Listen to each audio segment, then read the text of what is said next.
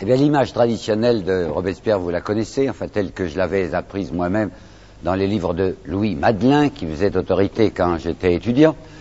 L'image d'un incorruptible, c'est entendu, mais en même temps une espèce de pion âcre, enfin un fanatique glacé, une espèce de cuistre guillotineur, si vous voulez. Alors immédiatement, on opposait le visage de Danton en vous disant, oui, bien Danton est beaucoup moins incorruptible, mais Danton, c'est tout de même l'homme de l'audace, encore de l'audace, c'est un homme duquel sortait une chaleur humaine, tandis que ce petit monsieur propre mais aux mains sanglantes, quelle horreur. Mains sanglantes, ça me fait penser à l'image que j'ai vue en entrant où le nom de Robespierre est accompagné de sang qui coule. Alors est-ce exactement comme ça qu'il faut le voir? J'en suis pas sûr et je peux vous dire que depuis un certain nombre d'années, cette ancienne image s'est déjà pas mal modifiée. C'est Mathiez, le premier, qui était le grand rival d'Aulard, vous savez, à la Sorbonne, Mathiez. Après lui, M. Soboul, qui a le même prénom, Albert Soboul, Jean Massin, qui a fait un très bon Robespierre, et puis tout récemment, enfin il y a deux ans je crois, M. Max Gallo, qui a aussi rapporté un Robespierre dont la physionomie est modifiée par rapport à l'image traditionnelle. Eh bien je vais tenter de vous présenter Robespierre tel que je le vois. Alors pour ça, il faudrait regarder ce que c'est que le mouvement de 89 pour voir l'insertion de Robespierre. Eh bien la chose importante à vous dire, citation de Michelet, Michelet est un grand écrivain, mais mon estime pour l'historien n'a cessé de décroître. Michelet vous affirme ceci, ce qu'il importe de savoir, c'est à quel point les idées d'intérêt furent étrangères au mouvement de 89. Et il ajoute même, oui, la révolution fut désintéressée, c'est là son côté sublime. Je n'en crois plus rien. Voyons, qu'est-ce qui s'était passé réellement au XVIIIe siècle? La formation d'une nouvelle classe, hein, que nous appellerons, si vous voulez, la richesse mobilière. Il y a eu cette grande expansion économique au XVIIIe siècle que vous connaissez. Donc il s'était constitué une classe de financiers, d'industriels, de banquiers. Ces gens représentaient réellement une très grande part de la fortune française. Or ils voyaient que, comme on dirait aujourd'hui, les leviers de commande étaient uniquement entre les mains de l'aristocratie. Alors ces gens avaient envie de s'affirmer. Et ils avaient même un théoricien qui s'appelait Barnave, qui était un, avocat du Dauphiné, un client des Perriers. Les Perriers, c'était de grands industriels de la région. Et Barnave a prononcé en 90 une phrase extrêmement importante que je crois savoir par cœur. Une nouvelle distribution de la richesse appelle, c'est-à-dire exige, une nouvelle distribution du pouvoir. Autrement dit, nous qui sommes très importants dans la France, nous tenons à avoir notre part dans la gestion des affaires publiques. L'occasion qui va se présenter pour cette nouvelle classe, c'est la situation financière française en 1689, la banqueroute imminente. Les deux raisons de la banqueroute sont les suivantes. Il y en a une très célèbre, l'autre qui l'est moins. Raison célèbre, il y avait des parasites qui ne payaient pas d'impôts. Et c'était précisément ce qu'on avait privilégié, quoi, à savoir l'aristocratie et le clergé. Mais deuxièmement, il faut aussi penser à la politique financière des rois de France, surtout Louis XV et Louis XVI, une politique d'emprunt permanent. Lorsque la France de Louis XVI décide de soutenir les insurgés d'Amérique qui vont donner les, les États-Unis, il faut de l'argent liquide pour faire la guerre. Necker, Suisse, vous savez, qui est au service de la France, Necker dit mais tout l'argent que vous voudrez. Naturellement, on fait des emprunts énormes, et je vous dirai entre parenthèses que Necker s'y retrouve personnellement parce qu'il fait semblant d'être désintéressé à ce moment-là, d'être plus banquier, et il prête jusqu'à 14% à l'État français. C'est intéressant, quoi, un ministre des Finances qui fait du 14% personnellement, ce qui lui permettra d'acheter ensuite le château de Coppet. Bon, alors en 1700, en 1789, vous avez la situation que voici, la moitié, c'est vrai ce que je dis, la moitié du budget des dépenses françaises passe aux arrérages de la dette. Situation éminemment malsaine. Alors vous pensez bien que ces industriels, ces grands personnages, ces notables, ne vont pas eux-mêmes faire la révolution et descendre dans la rue. Il leur faut un bélier. Ben, le bélier est tout trouvé, c'est la petite plèbe, c'est le petit peuple. Si vous lisez un livre divertissant, et qui ne voudrait pas l'être, mais qui l'est tout à fait, un livre de M. Gaxot, de l'Académie française, sur la Révolution française, vous y lirez cette phrase surprenante. En somme, en 1689, l'ensemble était cossu. Je vous assure que c'est merveilleux de penser. L'ensemble était cossu.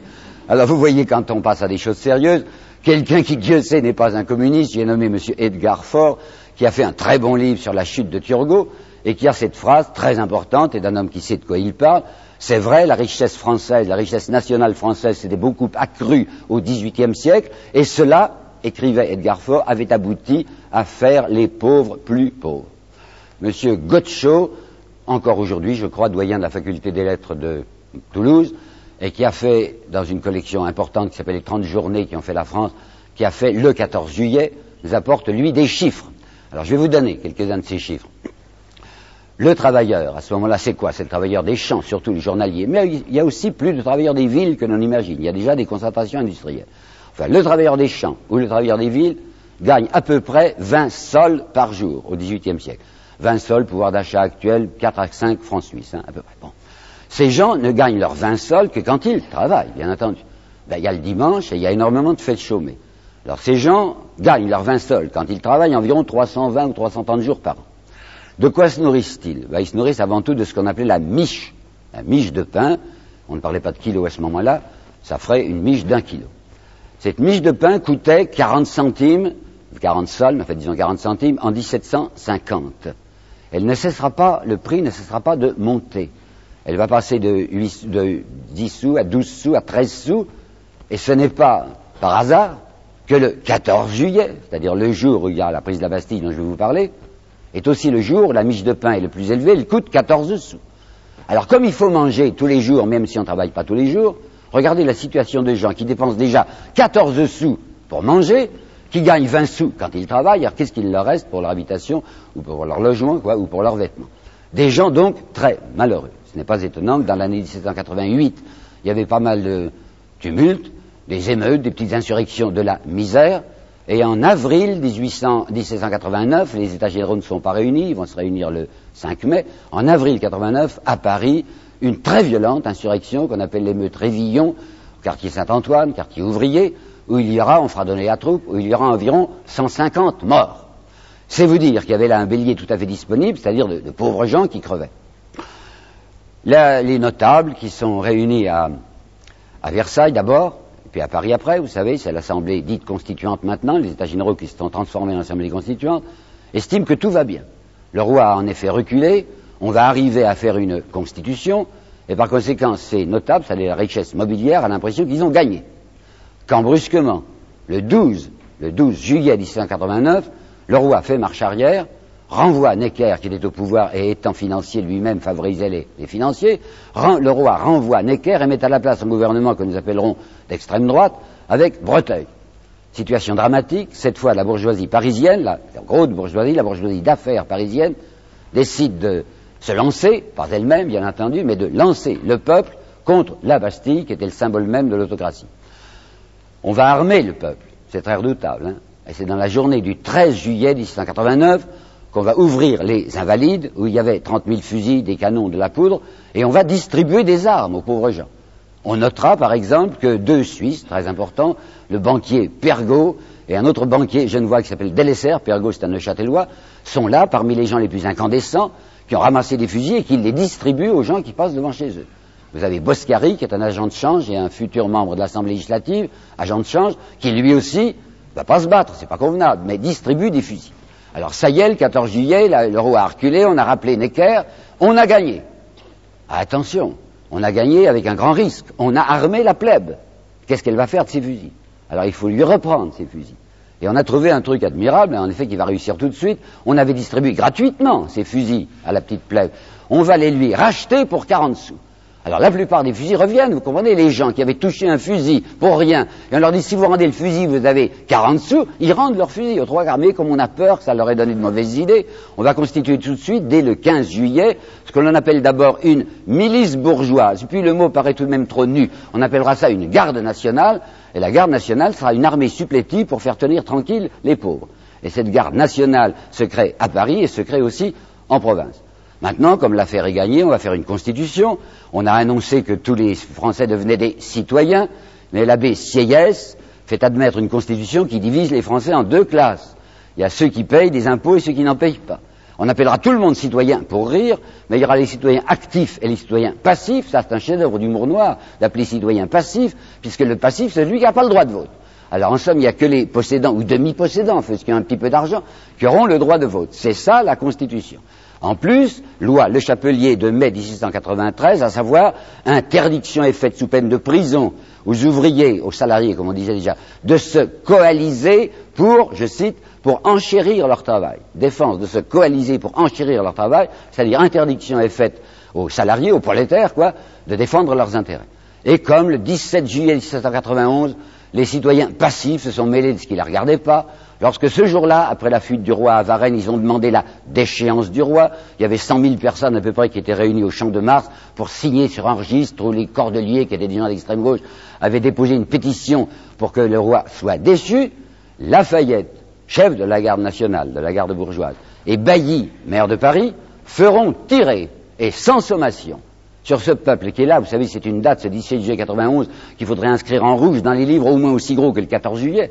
Le 17 juillet 91, sans sommation, on fera tirer sur le peuple parce qu'il se mêle de ce qui ne le regarde pas en demandant la déchéance du roi. On ne saura jamais exactement le chiffre des tués, vraisemblablement près d'un millier. Ça, c'est une leçon donnée aux petites gens qui veulent s'occuper de la gestion des affaires nationales qui n'appartient qu'aux possédants. En somme, les constituants sont des voltairiens. Comprenez-moi bien, je ne parle pas du tout de Voltaire au sens religieux. On en parle tout le temps, mais on oublie que Voltaire avait une certaine doctrine politique. Et Voltaire avait affirmé la doctrine que voici un pays bien organisé est celui où le petit nombre fait travailler le grand nombre et nourrit par lui et le gouverne. Ça, c'est une morale d'entretenu. Et eh bien, c'est la morale de la Constitution. Il y avait un monsieur qui n'était pas d'accord, un seul, un seul, un petit avocaillon d'Arras qui s'appelait Maximilien de Robespierre. Il était tout seul à la Constituante à faire des protestations. D'où sort-il C'est un garçon qui n'a pas eu de chance. Il a perdu sa mère tout petit. Quand il avait 9 ans, son père a disparu. On dit qu'il est allé mourir à Munich, on ne sait rien. On croit qu'il était parti avec une femme. Toujours est-il que ce petit Robespierre de 9 ans est chef de famille, puisqu'il y a derrière lui deux sœurs et un petit garçon qu'on appelle en famille Bonbon et qui s'appelle en réalité Augustin. La chance de notre Maximilien de Robespierre, c'est un oncle paternel qui va obtenir pour lui une bourse de l'évêque d'Arras. C'est avec de l'argent ecclésiastique qu'il va faire ses études. Études au collège Louis le Grand, bonnes études, bon travailleur. Il va faire du droit.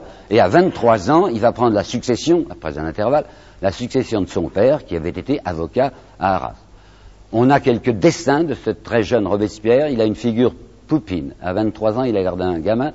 Il a des yeux un peu, un peu candides. Il a le nez retroussé comme Talleyrand. Et il n'est pas particulièrement ni méchant ni gentil, enfin il est quelconque. C'est un garçon qui n'est pas insociable, qui va dans les balles, qui tourne le madrigal comme tout le monde, mais on se moque un peu de lui parce qu'il a une passion, il parle tout le temps de Jean-Jacques Rousseau. Pas le Rousseau des Confessions de la Nouvelle Héloïse, le Jean-Jacques du contrat social. Il est fou de Jean-Jacques, il vit de Jean-Jacques, il l'a vu et il le dit à tout le monde. Il était né en 58, Rousseau est mort en 78. En 78, Robespierre était encore étudiant à Paris. Rousseau était pas loin, à Hermenonville, chez le marquis du Jardin, vous savez, et le petit Robespierre lui avait demandé une audience. Eh Jean-Jacques Rousseau est accepté de voir ce garçon. Je ne pense pas qu'il avait tenu des propos sublimes, mais enfin, il avait parlé. Alors Robespierre disait, j'ai, vu Jean-Jacques Rousseau. Bon, les gens souriaient un peu.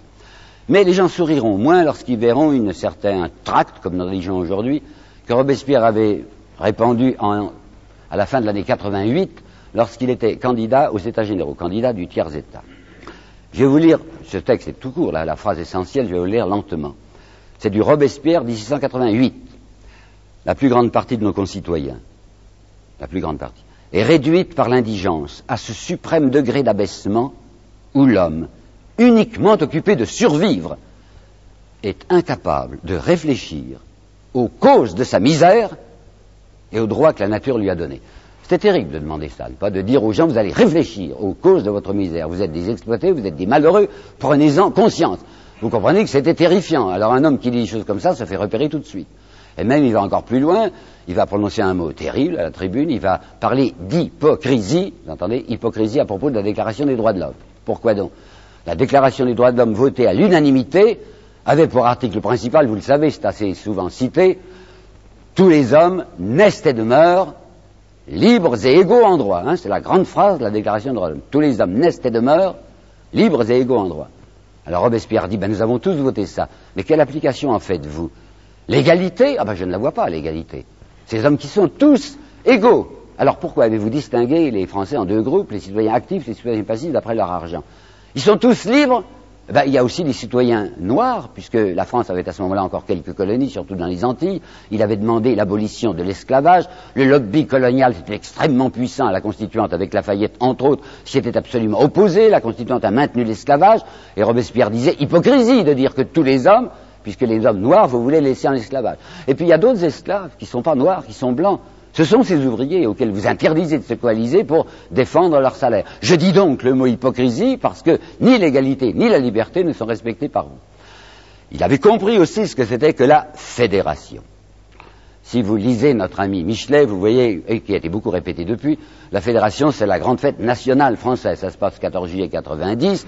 Les gardes nationales sont venus se rassembler à Paris. La France prend conscience de son unité. Il semble, paraît-il, que le patriotisme est né ce jour-là. Il ne s'agit pas de patriotisme. Il s'agit de quoi? Du premier congrès armé de la bourgeoisie ce sont les gardes nationales qui font tenir tranquilles les paysans ou font tenir tranquilles les ouvriers qui se sont rassemblés à Paris pour dire nous sommes les maîtres parce que nous avons les armes. Et Robespierre va dire ceci, vous voulez diviser la nation en deux classes, dont l'une ne sera armée que pour contenir l'autre. C'est aux classes fortunées que vous voulez transférer la puissance. Voici des mots de Robespierre. Alors vous pensez qu'il était détesté. Un type comme Mirabeau, par exemple, qui passait pour un ami du peuple et qui était vendu. Le mot que j'emploie n'est pas un mot de polémique. Il était vendu, Mirabeau, puisque nous connaissons sa, vente, son achat. Ça s'est passé en octobre 1789.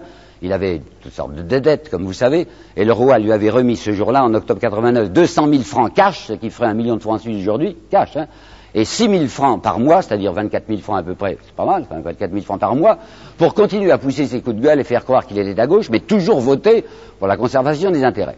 Bon, alors Mirabeau détestait Robespierre, l'avait repéré comme extrêmement dangereux, et comme Mirabeau était très intelligent et qu'il avait sens du pittoresque, il avait trouvé une phrase comique, mais pas mauvaise, sur Robespierre, qui répétait beaucoup. Quand M. de Robespierre monte à la tribune, il me fait penser à un chat qui a bu du vinaigre, disait-il. Quelqu'un qui n'était pas bête non plus, Dieu sait, la fille Necker, vous savez, la banquière, enfin, Madame de Stahl. Madame de Stahl, en 1816, dira, je n'ai vu qu'une fois dans ma vie, qu'une fois dans ma vie Robespierre, ses traits étaient ignobles. Oh non, pas du tout. Ses veines étaient d'une couleur verdâtre, dit-elle. Et alors, la, suite. Il professait sur l'inégalité des rangs et des fortunes les idées les plus absurdes. Ah ben, j'ai compris, fortune, verdâtre, etc. Bon. Alors, je vais vous citer maintenant un texte du Journal de Paris. Il y avait quatre grands journaux à Paris à ce moment-là. Le Journal de Paris du 20 8 octobre 1889. C'est tout petit. C'est un compte-rendu de la séance de la veille, la séance donc du 27 octobre à l'Assemblée nationale. Cette phrase est inouïe, elle est donc du journal de Paris. Hier, monsieur de, monsieur de Robespierre est encore monté à la tribune, point.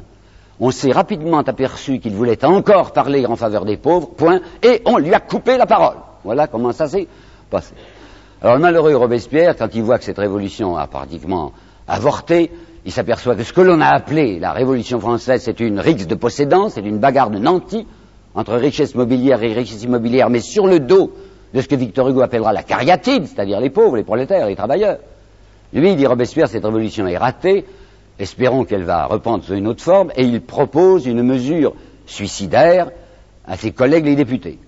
Il leur dit, nous devrions décider qu'on ne va pas se présenter à la législative. Vous savez, la Constitution prévoyait qu'il y avait une chambre qui s'appelait l'Assemblée législative. On allait les lire à la fin de l'année 91.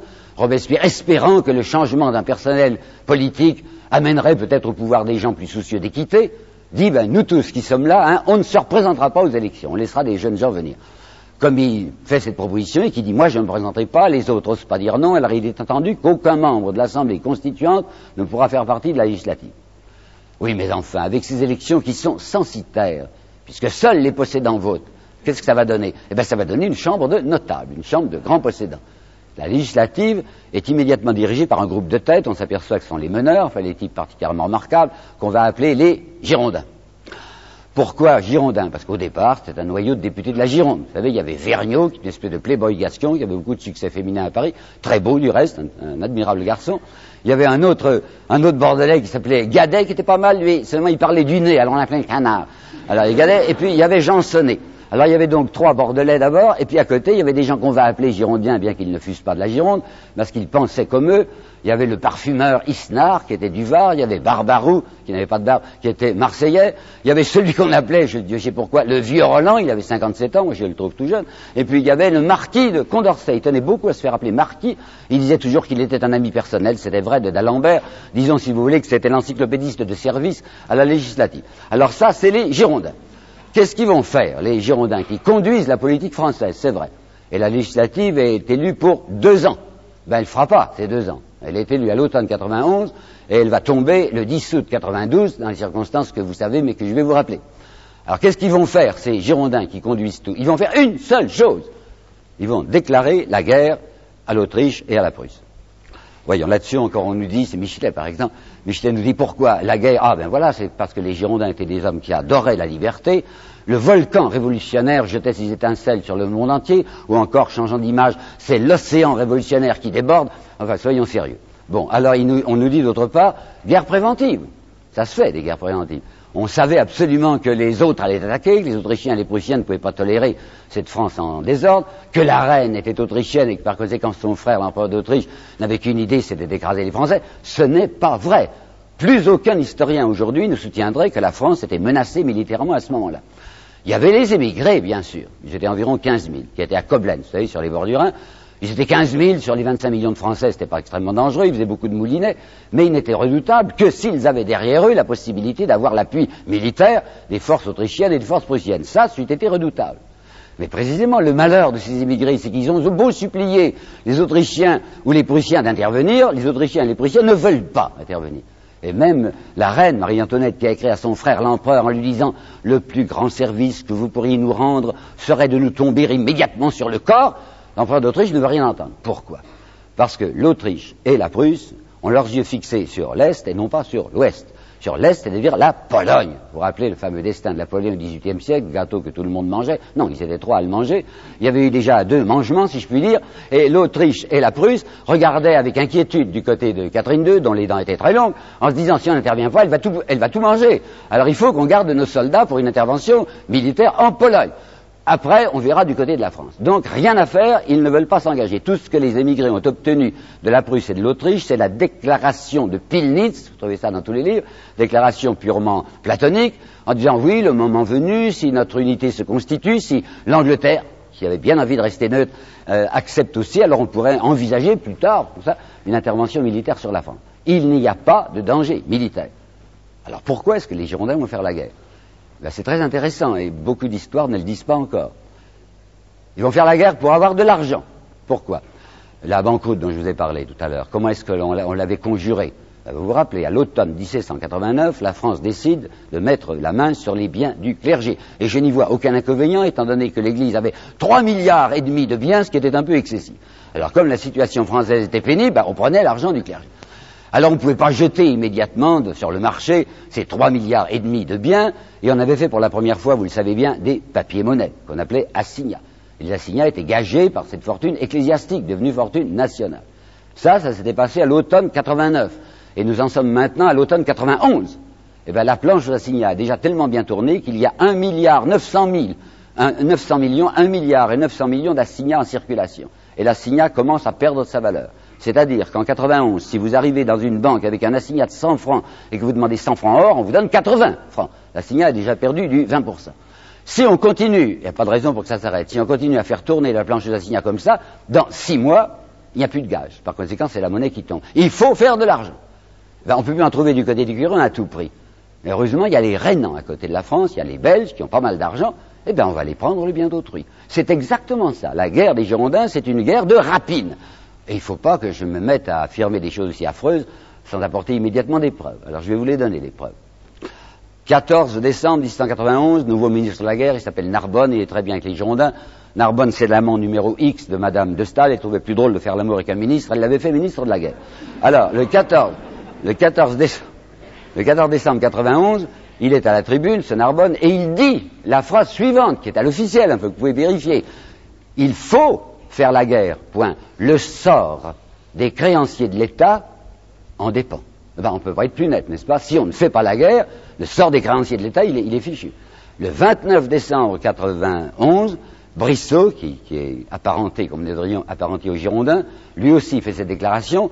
Écoutez bien, la guerre est, est, indispensable à nos finances et à la tranquillité intérieure. Je vous demande de garder tranquillité intérieure dans un coin de votre mémoire. Indispensable à nos finances et à la tranquillité intérieure. Euh, il y a toujours ce gêneur, qui est toujours là pour empêcher de danser en haut, c'est Robespierre, qui va encore faire une protestation pendant un mois et demi. Il n'est plus député, puisque c'est la législative, mais il a sa tribune des Jacobins. Et décembre et janvier, décembre 91, janvier 92, Robespierre fait une charge permanente et à fond contre l'idée de la guerre. Et qu'est-ce qu'il dit? Son premier argument, c'est si vous voulez faire cette guerre d'agression, vous vous reniez. Pourquoi reniement? Parce que la Constituante, à un moment où vous n'avez pas besoin d'argent, avait accepté à l'unanimité de voter une proposition de Robespierre. Ça s'était passé en mai 90, 23 mai, je crois, 90, et Robespierre avait fait voter par la Constituante ceci, la nation française déclare solennellement qu'elle ne fera plus jamais de guerre d'agression. Ce monsieur Gaxot, dont je vous ai parlé tout à l'heure, dans ce gentil livre sur la Révolution française, dit c'était une sottise humanitaire que proposait Robespierre. Alors je vous demande de réfléchir un instant à ce qui ça serait passé si la France avait réellement fait ce que Robespierre lui demandait. Qu'est-ce que c'était que la politique internationale à ce moment-là? Comme aujourd'hui, c'était la jungle, les gros mangeant les petits. La France, je ne suis pas particulièrement chauvin, mais enfin la France, à ce moment-là, représentait la première nation d'Europe, la plus peuplée, 26 millions d'habitants, celle qui était soi-disant la plus lettrée.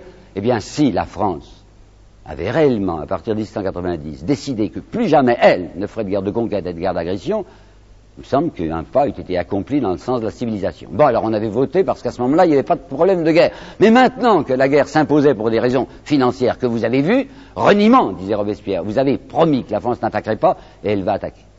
Les Girondins disent, ce que répétera M. Michelet, c'est une guerre de générosité que nous faisons, c'est pour répandre nos idées. Et Robespierre disait, mais parfait, mais envoyez donc des émissaires partout, mais n'envoyez pas des soldats, parce que personne n'aime les missionnaires armés, dit-il. Et les soldats qui vont arriver avec euh, l'idée de la liberté, soi-disant au bout de leur baïonnette, on sait très bien ce qu'ils font, les soldats. Ils vont tuer d'abord, c'est leur métier, ils vont piller, ils vont violer. C'est la meilleure façon de faire détester nos idées. Troisièmement, disait Robespierre, voyons, avec quoi voulez-vous faire la guerre? On ne fait pas la guerre avec une armée sans cadre. Il n'y a plus de cadre. Quand tout à l'heure je vous parlais des immigrés qui étaient 15 000, c'était quoi les immigrés C'était presque tous des officiers. Alors je vais vous donner un chiffre encore. C'était sur Bonaparte que j'ai découvert ça. Bonaparte était à ce moment-là lieutenant au 4e régiment d'artillerie, et j'ai vu dans la correspondance de Bonaparte, je vais lentement, hein, j'ai vu dans la correspondance de Bonaparte qu'en janvier 91, il y avait au 4e régiment d'artillerie 80 officiers. Janvier, 80 officiers. En novembre 91, il y a 14 officiers. Il en reste 14 sur les 80. Ben, ce qui se passait au 4e régiment d'artillerie devait se passer dans les tas de régiments. La plupart des émigrés avaient émigré, les, des officiers avaient émigré, donc pas de cadre. Alors Robespierre dit, vous faites la guerre dans des conditions telles que le désastre est infaillible. Et il ajoute, se rappelant, de, se rappelant ce qu'il avait vu le 17 juillet 91 quand Lafayette avait fait tirer sur le peuple, il dit, eh, faites attention, hein, vous avez réparti les forces françaises en trois groupes. Il y a l'armée Rochambeau, il y a l'armée Lafayette, l'armée Luckner. Si jamais l'armée Lafayette remporte un succès, craignez que Lafayette ne transforme ses soldats en des prétoriens et ne revienne sur Paris à la tête de ses troupes pour nous imposer le gouvernement de son choix, qui serait la dictature militaire, et dit Robespierre, il n'y a pas de pire despotisme que le despotisme militaire, ce qui n'était pas mal vu. Bon, alors maintenant, quatrième remarque, il dit ce que vous proposez, c'est une guerre de diversion. Une guerre de diversion. Quoi donc? Le prix du pain avait bien baissé à la fin de l'année 89 et encore en 90, donc il n'y avait plus de problème social, les gens mangeaient à peu près. Mais voilà qu'en 91, le problème s'était de nouveau posé, soit que la récolte était déficitaire, soit que des gens aient accaparé des blés comme l'avait fait Necker, c'était une des origines de sa fortune. Necker accaparait le blé, disait il y a 10 aides, quand le prix était monté, il le remettait sur le marché à un prix supérieur. Toujours est-il que les gens ne mangeaient plus en 91. Alors de nouveau, agitation sociale. Boscari, dont je vous ai parlé tout à l'heure, l'agent de change, en février 92, arrive les yeux hors de la tête à la tribune, il est maintenant député de la législative, puisqu'il n'était pas député de la constituante, il était en même temps commerçant, l'agent de change. Il avait un magasin d'épicier. Et il dit, c'est passé une chose épouvantable, ce matin, des ménagères sont entrées dans mon, dans mon épicerie et ont volé des piles de savon. C'était vrai, c'était une chose extrêmement indigne. Il avait annoncé une augmentation massive du prix du savon. Les femmes ont pris ça très mal, c'était venu voler le savon, ce qui était déjà très coupable. Mais alors, ce qui se passe le 3 mars 92, tout à côté de Paris, c'est infiniment plus grave. C'est à Étampes que ça se passe. Les ouvriers agricoles d'Étampes, qui ne mangent pas à leur faim, sont venus trouver le maire. Le maire s'appelle Simoneau, c'est un petit industriel, c'était un tanneur. Et c'est la première fois qu'on entend parler d'un mot qui va être si célèbre pendant la Révolution. Ces gens demandent le maximum. Vous savez, aujourd'hui on dit maximum, mais ils disaient maximum, alors je prononcerai comme eux. Ça veut dire quoi le maximum? Ces gens demandent une intervention des pouvoirs publics, soit municipaux, soit départementaux, soit nationaux, pour fixer le prix de vente des denrées de première nécessité, et avant tout le prix de vente du pain. Ça, c'est inqualifiable. Les Girondins disent que c'est intolérable. Ce sont des amis de la liberté, comme vous savez. Ben, la première liberté pour eux, c'est la liberté économique. On ne doit pas intervenir sur les marges bénéficiaires. C'est à ce moment-là même que M. Roland, le, vieux Roland dont je vous parlais, prononce cette phrase tout ce que l'Assemblée, la législative, tout ce que l'Assemblée peut faire en matière économique, c'est de déclarer qu'elle n'interviendra jamais. Qu'elle n'interviendra jamais. Alors, comme le maire leur dit non, non, n'y comptez pas, ça jamais je ne taxerai le pain, les types qui crèvent, le tue. C'est le premier mort, un des premiers morts de la Révolution, enfin le mort pour la propriété, si vous voulez. Les Girondins sont complètement affolés en se disant il faut faire la guerre. Vous vous rappelez Bristow La guerre est indispensable à la tranquillité intérieure, puisqu'il y a une agitation sociale. Il faut vite, vite, vite déguiser les soldats en conscrits, les, jeunes gens en conscrits, les envoyer à la caserne, les envoyer sur le front, parce que nous pouvons espérer quelques résultats militaires, et surtout, ça, ça fera une ponction sur la classe ouvrière, et tous ces petits prolétaires ne nous embêteront plus, puisqu'ils seront des soldats. Robespierre l'avait vu et le dit. Cinquièmement, dit Robespierre, vous, Girondins, qui attaquez tout le temps le parti autrichien qui est aux Tuileries, c'est vrai, il y avait un parti autrichien qui était le parti de la reine, vous ne voyez donc pas qu'en demandant la guerre, vous faites le jeu de la cour. Michelet, en 1869, dans une postface à son histoire, répondant à une attaque de Louis Blanc, Michelet dira, Monsieur Louis Blanc a repris les calomnies, les calomnies de Robespierre contre les Girondins qui soi-disant faisaient le jeu de la cour. Et Michelet n'hésite pas à écrire, la guerre, la cour en avait peur, virgule. Une peur effroyable. Alors je vais vous montrer la peur effroyable que la cour avait de la guerre. Vous vous rappelez déjà ce qu'a dit Marie-Antoinette en demandant à son frère d'intervenir militairement le plus vite possible. Mais voici une phrase de Louis XVI. Elle est du 14 décembre, c'est-à-dire le même jour où il y avait le discours de Narbonne que je vous citais tout à l'heure. Le 14 décembre 91, le roi de France, Louis XVI, écrivant à son ami le baron de Breteuil, qui a été ministre pendant deux jours, rappelez, 13, 14 juillet, non, 12, 13 et 14 juillet, et qui est maintenant réfugié à Bruxelles. Le 14 décembre 91, le roi Louis XVI, écrivant à Breteuil, lui dit L'état physique et moral de l'armée française, l'état physique et moral de l'armée française est tel qu'elle ne peut même pas faire six mois de campagne. Conclusion, il faut faire la guerre le plus vite possible, parce qu'il y aura un désastre et qu'on pourra rétablir la situation telle qu'elle devait être en 1688. Alors le roi va faire que les, responsables de l'affaire prennent leurs responsabilités, il va appeler un ministère girondin, et c'est un ministère girondin qui, le 20 avril 92, va déclarer la guerre à l'Autriche. Eh ben, le résultat ne s'est pas fait attendre. Dès le 25, désastre, l'armée de Luckner, je dois vous dire entre parenthèses que Marie-Antoinette, par l'intermédiaire de son ex-amant Fersen, avait averti les Autrichiens du mouvement. On a le petit billet où il dit à Fersen, l'armée Luckner va faire mouvement, avertissez qui de droit. Bon, l'armée Luckner s'avance du côté de Tournai. Deux régiments de dragons, commandés par les officiers qui étaient restés sur place, imaginant qu'ils pourraient rendre de meilleurs services en restant. Deux régiments de dragons désertent, les officiers passent du côté des Autrichiens. Les Français, sans doute pour faire aimer la Révolution, brûlent les faubourgs de Tournai avant de se retirer. C'est, si vous voulez, le front, comme on disait, comme on dit qu'on ira depuis, qui est ouvert. Les Autrichiens peuvent foncer sur Paris, puisqu'il n'y a plus d'armée française, elle s'est volatilisée du côté de Luckner. Ils n'avancent pas la reine et le roi se rongent les poings en disant mais la route est libre, ils viennent pas. Ils viennent pas parce que l'affaire de la Pologne n'est pas encore réglée. Alors, faute d'intervention militaire, on peut au moins faire une intervention orale, et tout ce que le roi et la reine obtiennent, c'est le fameux manifeste de Brunswick. Tous les livres d'histoire vous en parlent. Manifeste de Brunswick, déclaration signée, rédigée, mais surtout signée par le chef du corps expéditionnaire prussien qui s'appelait le duc de Brunswick, avait collaboré à la rédaction de ce document un Genevois qui s'appelait Mallet Dupont, je me demande ce qu'il faisait là-dedans, enfin il avait du style, alors il écrivait. Et qu'est-ce que c'était cette déclaration? C'était une mise en garde adressée aux Parisiens. Si jamais, avant notre arrivée, disaient les Austro-Prussiens, vous faites le moindre outrage au roi et à sa famille, Paris sera livré à une totale subversion. C'est extrêmement dangereux d'écrire ça, puisque les envahisseurs annonçaient qu'ils avaient parti lié avec la cour. Ils contestent sur des Français terrorisés, se mettant à plat ventre devant eux. Le résultat a été une indignation furieuse des Parisiens en disant, enfin, ça ne passera pas comme ça. Et le 10 août 92, la plaide se jette sur les Tuileries, le roi est déchu, Robespierre, qui est membre de la commune insurrectionnelle, fait voter immédiatement le suffrage universel. Alors oui, ça c'est la révolution. Vous savez, quand on dit la révolution française, il ne faut pas confondre. Hein. De 89 à 92, c'est une fausse révolution, c'est la réformette dont je vous ai parlé, la bagarre des nantis. Mais à partir de 1792, c'est la révolution. Et Madame de Stahl s'y trompera si peu que dans ses considérations sur la révolution française de 1816, elle écrira Dès lors, la révolution changea d'objet. Les gens de la classe ouvrière s'imaginèrent que le joug de la disparité des fortunes allait cesser de peser sur eux. Et en d'autres termes, plus imagés, Chateaubriand dira dans une phrase trop peu citée que je trouve admirable des mémoires d'outre-tombe, à partir du 10 août 92, les sabots frappaient à la porte des gens à souliers. Bon, suffrage universel. Qu'est-ce que peut bien être le suffrage universel dans cette France qui est presque totalement analphabète Il y a 85% des Français qui ne savent ni lire ni écrire. Parce que quand on annonce suffrage universel et tout le monde peut voter, très très peu de gens votent.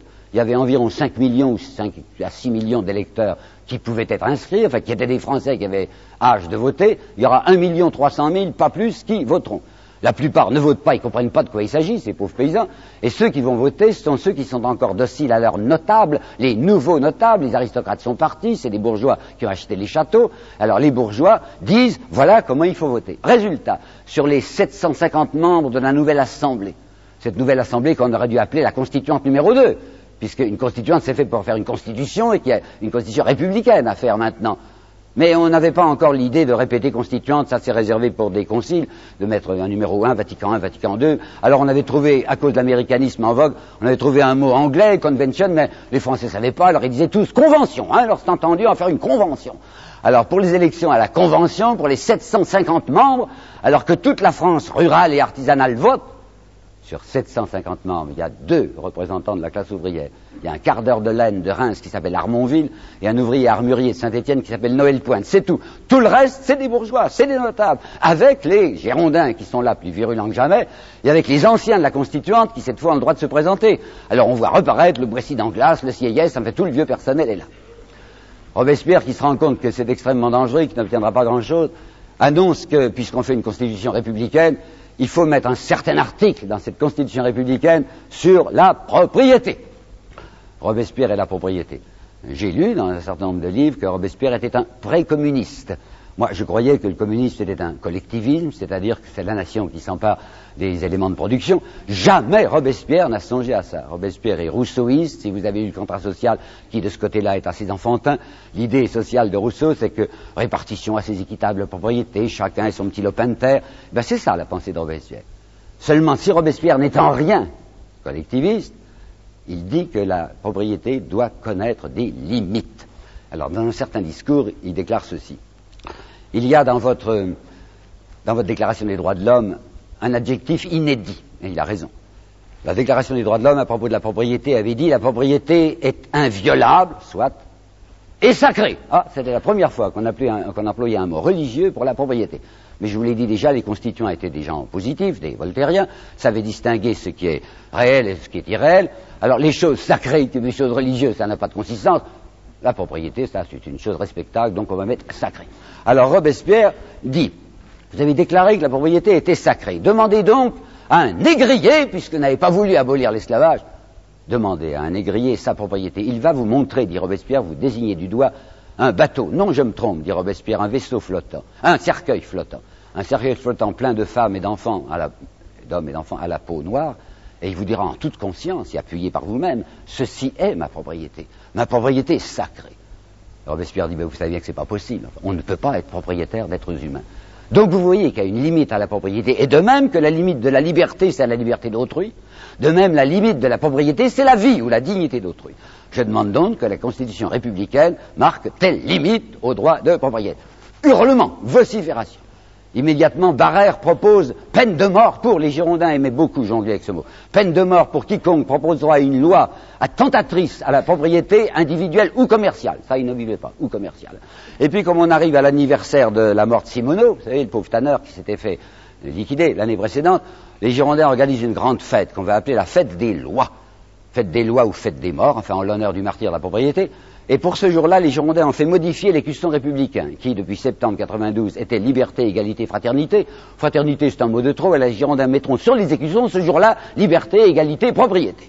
Et à partir du mois, et à partir du mois de mai, de mai 1793, c'est une offensive, suivez-moi bien, c'est une offensive des Girondins pour appeler la province à se lever contre Paris. Pourquoi?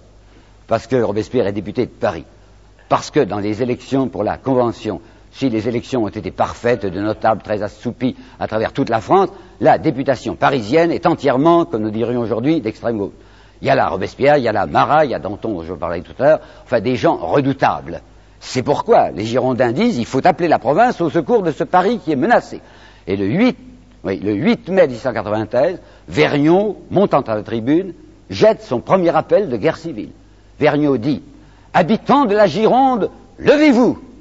Il n'y a plus une minute à perdre, sous peine de voir les bases de la société se dissoudre. Cambon, qui est à la fois député et industriel du Midi, Candon fait à la tribune une déclaration parallèle. Généreuse population du Midi, levez-vous Et ça va aboutir à la déclaration d'Isnard, le parfumeur girondin, du, 25, du 23 mai, 23 ou 25, je crois que c'est plutôt 25, 25 mai 93, où Isnard, à la tribune, va faire son petit Brunswick. Vous rappelez, Brunswick, le Prussien, avait dit si les Parisiens sont passage, Paris sera livré à une totale subversion. Et lui, Isnard, qui est cependant, je croyais, un Français, va dire si la population de Paris se mêle du moindre attentat à l'égard de la propriété, Paris sera détruit par les forces provinciales, puis comme il a le sens du pittoresque, et bientôt, dit-il, le voyageur des bords de la Seine se demandera si jamais une ville s'est élevée là. Alors Robespierre, qui a compris, le soir même aux Jacobins, dit C'est clair, la situation est maintenant entre les sans-culottes et les culottes dorées. J'appelle le peuple à l'insurrection. Et le 31 mai, la foule entoure la Convention, exigeant la disparition de 32 députés girondins. Michelet déchire ses vêtements en racontant ça, en disant c'est un attentat. C'est vrai, c'est parfaitement vrai. C'était extrêmement illégal. Ce sont les représentants de la nation. La nation n'a pas voté, ben elle aurait dû voter. Et c'est une toute petite partie de la plaide parisienne qui se mêle de dire nous portons atteinte au suffrage universel et nous voulons l'exclusion de 32 députés. Lamartine, qui ne passe pas pour un esprit violent, Lamartine, dans son histoire des Girondins, dira oui, c'est vrai, c'était parfaitement illégal, mais il y a des mois, il y a des cas, il y a des heures où il n'est plus question de légalité ou d'illégalité, il y a des heures de vie ou de mort, a dit Lamartine. Or, le 31 mai 1793, la situation de la France était telle que si on n'avait pas agi contre les fauteurs de guerre civile, puisque les Girondins appelaient à la guerre civile, c'était non seulement la fin de la République, mais aussi la fin de la France, signé Lamartine. D'ailleurs, il y a des excités comme Hébert, vous savez, Hébert qui dirigeait le Père du Chêne, qui est un journal assez déshonorant, dont Jaurès, dans son histoire socialiste de la Révolution française, dira si la Révolution avait pu être déshonorée et l'eût été par Hébert, Hébert demandait du sang, demandait qu'on tuât ses députés. Et c'est Robespierre, écoutons du reste, qui s'y sont absolument opposés en disant ah non, surtout pas, pas une goutte de sang. Je ne demande même pas qu'on les mette en prison. Robespierre disait nous les excluons, qui est déjà très raide, hein, 32 députés qui sont exclus, on leur demandera simplement de donner leur parole d'honneur qu'ils quitteront pas leur maison, pour, les aider à tenir leur parole d'honneur, mettre un gendarme dans la maison. Mais enfin, ils seront là, quoi, chez eux, chez eux, tranquillement chez eux. C'est vrai que Lamartine a raison. Il faut que je vous rappelle, la situation de la France à ce moment-là, c'était une des pires que mon pays ait jamais connue. Robespierre s'était méfié des généraux et il avait quelques raisons parce que Lafayette, qui commandait un des trois corps d'armée, quand il avait vu arriver le 12 août, c'est-à-dire la République, avait trouvé cette République inacceptable, et le 19 août 92, donc euh, huit jours, enfin neuf jours après l'insurrection parisienne, ce chef de corps d'armée française avait déserté. Robespierre était passé de l'autre côté. Il n'avait pas offert ses services à l'ennemi, mais il dit je ne me bats plus, je ne veux plus défendre un pays qui ne m'intéresse pas. Mais Dumouriez, l'année suivante, avait fait bien pire le 4 avril 93, Dumouriez, qui lui n'était pas simplement responsable comme Robespierre d'une partie du front, comme euh, Lafayette d'une partie du front, mais de tout le front français, après l'échec qu'il avait subi le 18 mars à Neerwinden, était passé du côté des Autrichiens, entraînant avec lui tout son état-major dans lequel il y avait un certain petit duc de Chartres qui deviendra Louis-Philippe. L'entrée du roi Louis-Philippe dans la politique française, c'est sa trahison avec Dumouriez. Eh bien, toujours est-il que Dumouriez est passé de l'autre côté, a offert ses services, a offert ses services à l'envahisseur, qui du reste ne l'utilisera pas, on le verra reparaître que beaucoup plus tard. Le front était crevé, et à ce moment-là, l'affaire de Pologne était réglée. Et cette fois, les Austro-Prussiens vont avancer. Bon, alors, péril terrible sur Paris. Deuxièmement, le 10 mars 93, et je vous explique la situation fin mai, début juin, hein, le 10 mars 93, tous les départements de l'Ouest avaient pris feu. C'est ce qu'on appelle, d'un mot simplifiant, la Vendée, l'insurrection de Vendée, Or, vous savez où ça se trouve la, Vendée à un certain point français, mais en réalité, c'est la Bretagne aussi, il faudrait dire Bretagne et Vendée, qui avaient pris feu. Là, je tiens à vous dire très rapidement une rectification. J'ai longtemps vécu sur l'idée que c'était une insurrection religieuse, que ces Vendéens et ces Bretons étaient des gens extrêmement catholiques, qu'ils ne pouvaient pas tolérer la politique anti-religieuse de la Convention, et qu'ils avaient pris feu. Et effectivement, ils vont constituer une armée qu'on appellera la Grande Armée catholique, catholique et royale. Ce n'est pas vrai, ça ne s'est pas passé comme ça. Il n'y avait plus de persécution religieuse en 93. À cause de Robespierre. Robespierre était franc-maçon, il était donc non catholique, mais il ne voulait absolument pas qu'on persécutât quiconque pour ses opinions religieuses. En revanche, en 90, 91, 92, il y avait eu de la persécution religieuse. Quand on avait décidé la constitution civile du clergé, et autant je vous ai dit tout à l'heure que je trouvais normal que la nation prenne les 3 milliards et demi de biens du clergé, je, autant je trouve parfaitement anormal que des laïcs sans mandat décide une réforme de l'Église, ça les regarde pas. Il fallait au moins consulter le pape, au moins les fidèles, pas du tout, les constituants avaient dit ça se passera comme ça et comme ça. Alors il y avait la moitié du clergé français qui n'avait pas marché, on appelait ça les prêtres réfractaires, et je vous assure que les Girondins, qui étaient furieusement anti-religieux, avaient poussé avec violence à la persécution anti-religieuse. Est-ce que les Vendéens avaient bougé? Absolument pas. Et c'est maintenant qu'on ne persécute plus les prêtres que les Vendéens bougent. Pourquoi? Parce que je vous l'ai dit, c'est le 1er mars 93 que les Autrichiens ont enfoncé le front français parce que le territoire français est menacé, parce que la Convention vient de demander une levée générale, on n'ose pas encore parler de conscription, mais on dit qu'il faut que tout le monde défende le sol national, et quand on demande aux paysans de Bretagne ou de Vendée de prendre les armes pour aller défendre cette frontière de l'Est, ils savent même pas où c'est, pas question. La Vendée et la, Bretagne se peuplent d'objecteurs de conscience, des gens qui ne veulent pas marcher, qui ne veulent pas aller se battre. Toujours est-il, ces départements sont à feu et à. Et les Girondins, il y a Vergniaud et quelques-uns qui étaient dans les gens qui, ayant donné leur parole d'honneur, ont maintenu leur parole d'honneur, n'ont pas bougé. D'ailleurs, ça leur coûtera la tête. Mais la plupart des autres, malgré leur parole d'honneur, sont partis. Et qu'est-ce qu'ils ont fait? Les Girondins ont eu à ce moment-là parti lié avec les royalistes et ont mis en insurrection tous les départements où ils étaient importants. Si bien qu'au 1er juin 1693, 60 départements sur les 90 départements français sont en état d'insurrection. Vous voyez la gravité de la situation. Il y a quelqu'un à ce moment-là qui est très important, dont je ne vous ai pas encore parlé, c'est Danton. Je n'en ai pas parlé parce que je réservais pour maintenant, et c'est en effet à partir de 93 qu'il va avoir un grand rôle. Autant Robespierre est un fanatique, qui a une certaine idée, enfin il a une doctrine, quoi, il a une doctrine sociale, autant il est impossible de savoir quelles sont les idées politiques de Danton. Danton n'en a pas. Danton, c'est un opportuniste. Danton, c'est quelqu'un qui a fait un riche mariage, il épouse une cabaretière de Paris qui avait une propriété à Sèvres, enfin un monsieur déjà opulent, il sort pas de rien, lui, Pierre Robespierre n'avait pas le sou, tandis que Danton, son père qui était procureur à Arcis-sur-Aube, avait déjà une certaine fortune, et on voit Danton considérer surtout la Révolution comme une occasion d'avancement personnel, je dirais, si vous voulez, au trouble bonne pêche.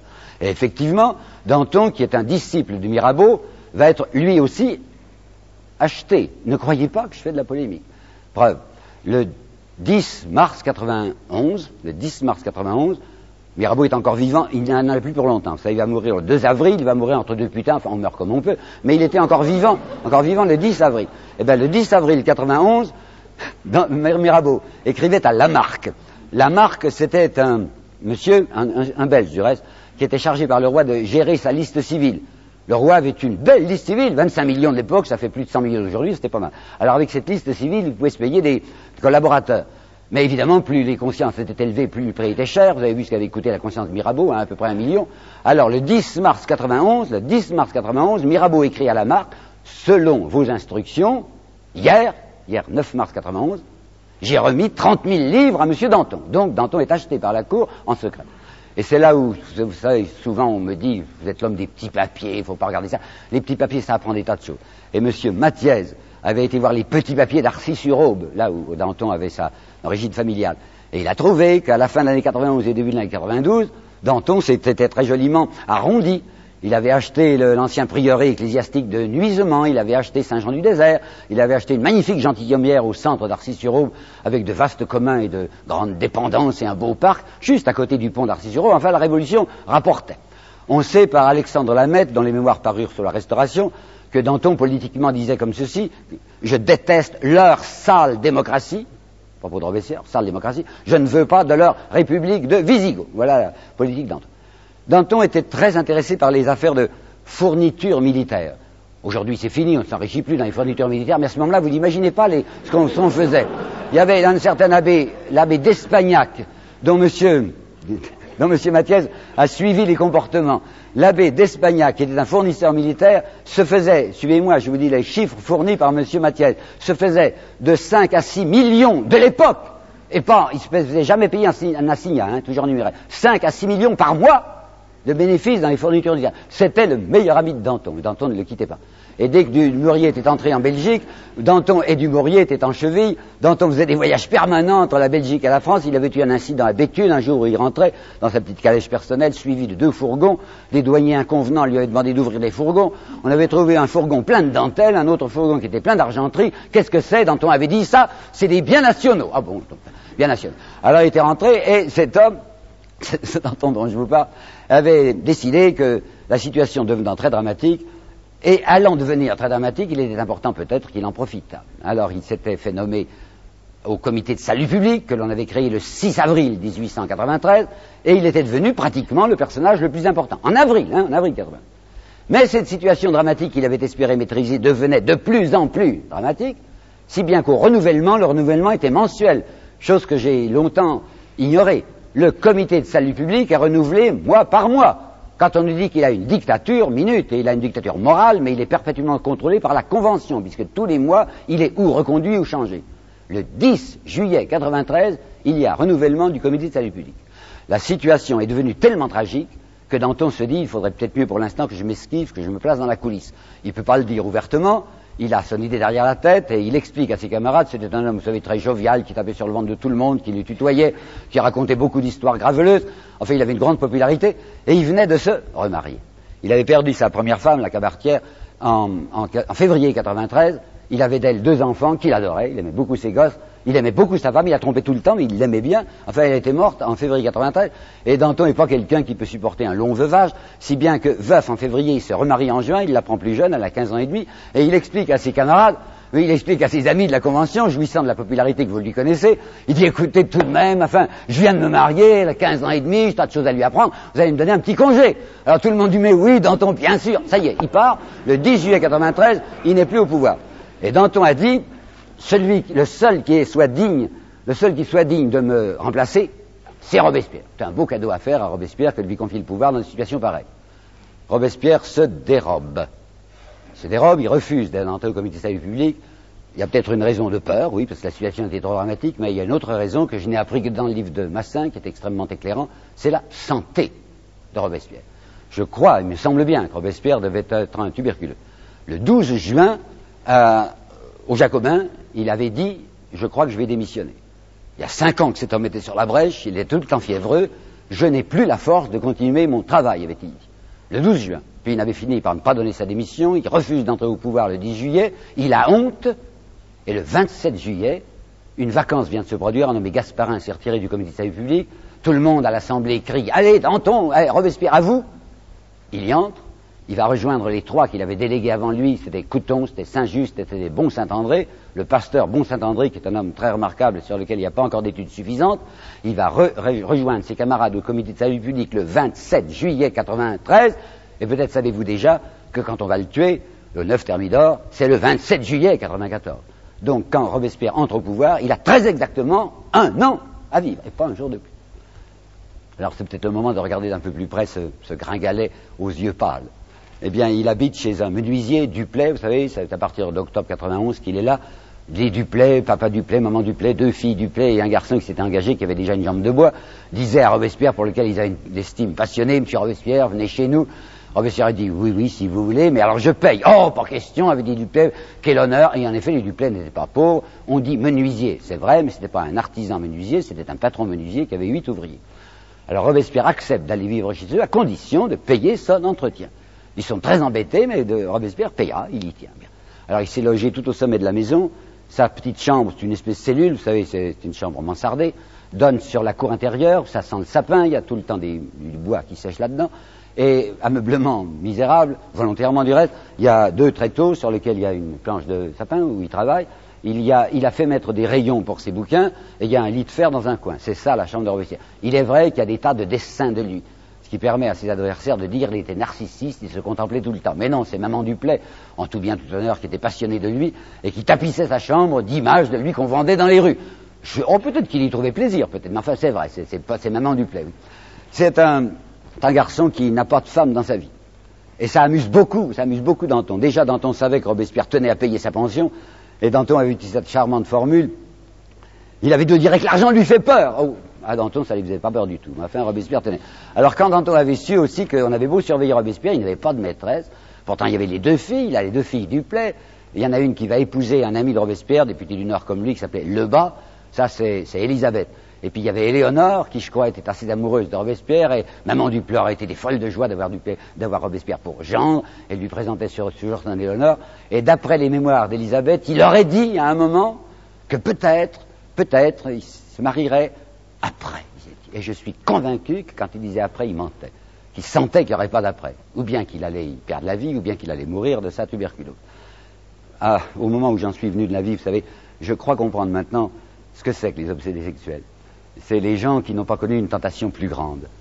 Eh ben, je vois par exemple un homme comme Lamartine, que j'ai bien étudié, un homme comme Jaurès, que j'ai bien étudié. Il n'y a pas de femme dans leur vie. Parce que quand un type est passionné par une idée au point où il était Robespierre, c'est ça qui compte le plus. Robespierre, c'est quelqu'un qui croyait à ce qu'il disait, et même c'est une phrase bien amusante de Mirabeau contre lui que j'avais réservée tout à l'heure pour vous la citer maintenant. Mirabeau avait osé dire avec un incroyable cynisme, Monsieur de Robespierre est disqualifié pour la politique car il croit tout ce qu'il dit, disait Mirabeau. Eh bien c'est vrai, c'était un homme qui avait une, une grande idée, l'idée que personne ne s'occupe des écrasés, des humiliés, des déshérités. Eh bien moi, Robespierre, je, je, voudrais le faire. Bien. Alors qu'est-ce qu'il va faire? Eh bien il va en mettre un coup, je vous assure. Il va commencer, il l'avait déjà demandé à Couton et à ses camarades, par l'abolition des droits féodaux. Alors vous devez dire que je déraille, étant donné que chacun sait que les droits féodaux, c'est la nuit du 4 août où ils ont été abolis. Il faut lire, je vous le recommande, la page de M. Michelet à ce propos. C'est magnifique. Jamais il n'a été plus beau. Il est saisi de transport lyrique. Il finit par crier il n'y avait plus à ce moment-là, plus de classe en France, rien que des Français à part entière. Vive la France C'est dans le texte de Michelet. Vous savez ce qui s'était passé en vérité Il y avait un certain nombre de châteaux qui s'étaient mis à brûler parce que les paysans avaient envoyé des délégués, états généraux, ils ne comprenaient pas grand-chose. Mais il y avait deux choses qui les intéressaient, les paysans. C'était de plus payer les dîmes ecclésiastiques et de plus payer les droits féodaux. Les gens étaient réunis, les députés étaient réunis depuis le 5 mai. Après le 14 juillet, où ils ont su qu'il s'était passé de drôles de choses à Paris, les paysans dans cette région s'impatientent et disent bah, et nos dîmes, quoi, et nos droits féodaux. Alors comme ils voient que rien ne se passe, bah, ils mettent le feu à un certain nombre de châteaux et même de châtelains, enfin épouvante à la constituante. Alors dans la nuit du 4 août, comme on sait que ça flambe un peu partout et qu'il faut jeter sur ce feu non certes de l'huile mais de l'eau, il y a le duc d'Aiguillon qui va monter à la tribune et qui va faire une grande déclaration en disant l'aristocratie est prête à renoncer à ses droits féodaux. Ce qui fait que les journaux le lendemain, avec des manchettes, il n'y en avait pas, mais enfin un gros caractère, vont dire l'aristocratie est prête à renoncer à ses droits féodaux. Et tout le monde croit que ce jour-là, l'aristocratie y avait renoncé. Il faut regarder le texte. Qu'est-ce qu'il avait dit, le et le de Noailles aussi, qui avait parlé ce jour-là? Il avait dit, nous sommes prêts à envisager de renoncer à nos droits féodaux si on nous les rachète au denier 30. Ce qui pour moi était du chinois. Le denier 30, ça voulait dire, si un paysan vient demain chez nous avec 30 annuités de droits féodaux, eh bien c'est fini, il ne paiera plus jamais. Vous voyez un paysan en France qui s'amenait avec 30 annuités de droits féodaux? C'était une énorme plaisanterie, mais ça avait fait, croire, ça avait fait croire aux paysans que les droits féodaux étaient supprimés, si bien que les châteaux ne brûlaient plus, enfin qu'une certaine tranquillité était venue. Mais les aristocrates continuaient, ou les successeurs des aristocrates, continuaient à demander leurs droits féodaux. Alors Robespierre, maintenant au pouvoir, dit abolition des droits féodaux. Plus de rachat, abolition. Un. Deux. Il voudrait bien faire établir le maximum mais comment voulez-vous qu'on fasse établir le maximum par une chambre qui est remplie de grands possédants et de grands notables? Les Girondins, ils sont les plus importants. Et même maintenant, c'est plus les Girondins, mais c'est des gens qui pensent comme eux. Robespierre va uniquement obtenir quelque chose qui est déjà un petit point, à savoir peine de mort, bon, peine de mort, contre les accapareurs de danger de, denrées de première nécessité. Quiconque accaparera du blé risque sa tête. Troisièmement, Robespierre, qui est averti par la conduite de Dumouriez et par celle de Lafayette, va faire avec Saint-Just une certaine circulaire que je vais vous dire. L'insubordination des généraux est la pire dans un État libre, dans une république. L'insubordination des généraux est la pire dans une république. Dans un État libre, c'est le pouvoir militaire qui doit être le plus astreint. Alors, décision de mettre des commissaires civils à côté de tous les généraux en campagne, non pas pour surveiller leur comportement stratégique, ça ne les regarde pas, mais pour voir qu'ils ne fassent pas le même coup que Dumouriez ou que Lafayette. Et d'autre part, on va reconstituer des cadres qui seront pris dans la petite troupe. C'est là où on va voir sortir, vous savez, les fameux, quoi, les Roches, les Marceau, les Kléber, qui étaient des simples soldats, des sergents, des sous-lieutenants, et qu'on va bombarder généraux. Alors, cette fois, on va obtenir en effet un certain nombre de succès. Les Français qui se faisaient battre partout jusqu'alors vont obtenir grâce à Robespierre et à Saint-Just, et non pas grâce à Carnot, comme on le raconte, Carnot et ses 14 armées. Carnot est un instrument de Saint-Just et un instrument de Robespierre on va obtenir la victoire de Hunscott qui va délivrer Dunkerque, la victoire de Wattigny qui va délivrer Maubeuge, Maubeuge, et Hoche est en train de constituer à Strasbourg une armée assez puissante pour reconquérir l'Alsace sur laquelle les Autrichiens sont entrés. Enfin, Robespierre va supprimer, pour le plus grand deuil de Danton, les fournisseurs militaires. C'est-à-dire que l'État passera directement ses contrats, ne passera plus par l'abbé d'Espagnac et autres. Et il va faire établir trois usines nationales, les premières, trois usines nationales d'armement, deux usines à Paris et une usine à Brest pour l'armement maritime, ce qui, fait pousser des hurlements euh, aux industriels en disant quoi alors l'industrie privée est menacée par l'industrie d'État, c'est intolérable. Mais Robespierre jouit d'un tel prestige qu'il n'y a pas moyen de dire le contraire. Alors Danton, qui s'était persuadé qu'une fois Robespierre au pouvoir, s'y tuerait, enfin glisserait sur toutes les peaux de banane, Danton va essayer à trois reprises de le faire tomber. Je dirais ça très rapidement. Danton va commencer le 1er septembre par une opération étrange que voici. Le 1er septembre, une nouvelle arrive à Paris et je reconnais qu'elle était énorme. Euh, Robespierre s'était méfié des généraux à juste titre, il avait oublié, ce qui était un grand tort, il avait oublié les amiraux. Il y avait la flotte française de Méditerranée qui protégeait les côtes de Provence contre la flotte anglaise qui était là, et le 28 août 93, les deux amiraux de la flotte française, l'amiral Chosgros et l'amiral Trogoff, avaient rendu les navires français aux Anglais et avaient aidé les Anglais à occuper l'arsenal de Toulon. C'était pas mal de la part de ces amiraux.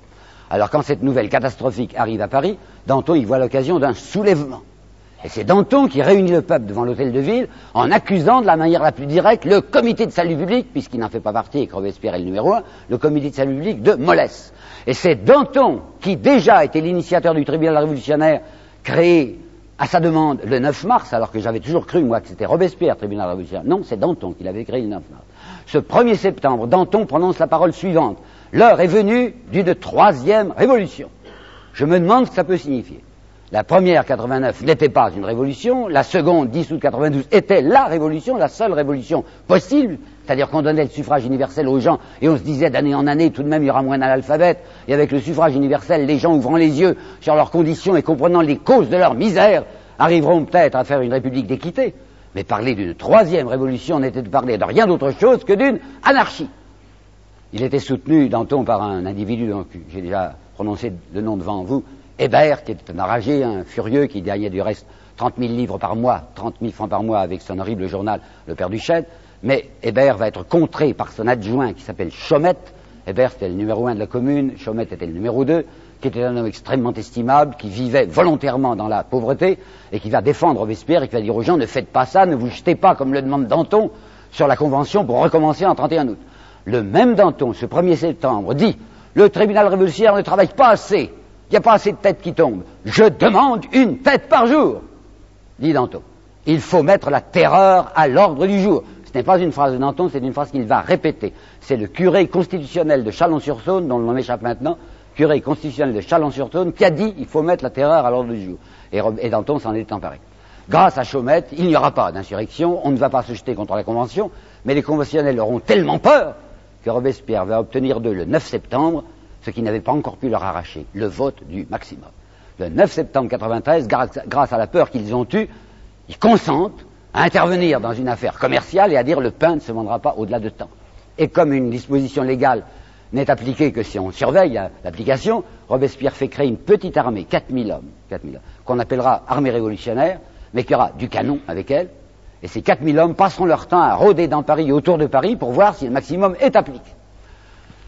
Deuxième tentative de Danton, curieuse celle-là, vraiment très peu connue, et c'est M. Soboul qui nous l'a révélé. Vous savez, Albert Soboul, dont je vous ai parlé tout à l'heure, qui est marxiste et qui est athée, je ne suis ni l'un ni l'autre, et M. Soboul a, nous a apporté une vraie révélation dans son énorme bouquin de 1400 pages qui s'appelle Les 100 culottes parisiens de l'an 2 à propos de la déchristianisation. En, septembre, en octobre et novembre 1993, il y a tout à coup ce que je croyais moi être une lame de fond dans le prolétariat parisien contre le christianisme. Pas contre le cléricalisme, c'est fini, il n'y a plus de cléricalisme. Mais maintenant, c'est vrai, on va voir des choses comme ceci. Notre-Dame de Paris fermée, transformée en, temple de la raison, une persécution religieuse extrêmement violente. J'avais donc cru que ça sortait des profondeurs du peuple, une espèce de haine viscérale contre un christianisme menteur. Ce monsieur Soboul, marxiste et athée, qui a fait une énorme recherche parmi les procès-verbaux des assemblées populaires de Paris, des Cordeliers, des Jacobins, tous les petits groupes locaux des arrondissements, déclarent J'ai tout étudié, c'est un travail de bénédictin, vous savez. Dans aucun procès verbal de réunion populaire, jamais, je n'ai vu qu'il fût question de déchristianisation. La déchristianisation est venue d'en haut, est venue d'un groupe de bourgeois, de bourgeois d'antonistes.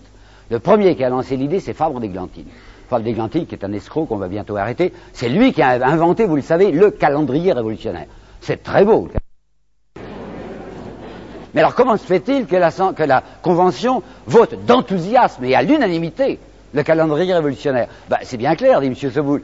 Dans l'ancien calendrier grégorien, il y avait des dimanches où on se reposait tous les dimanches, tandis que maintenant on se reposera que tous les dix jours. Alors le patronat est ravi, vous comprenez, les ouvriers travaillant deux jours de plus, donc enthousiasme pour le calendrier révolutionnaire.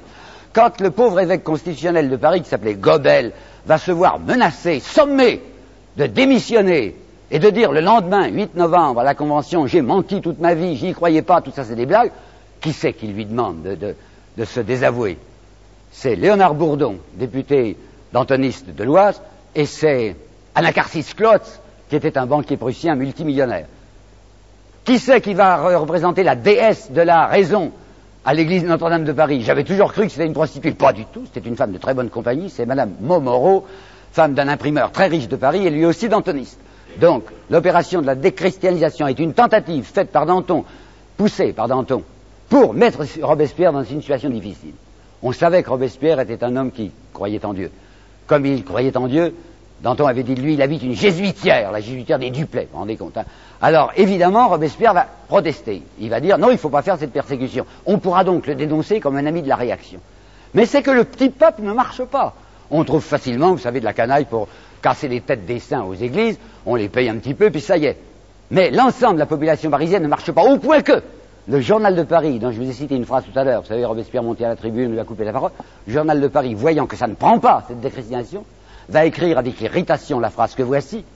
Alors quoi?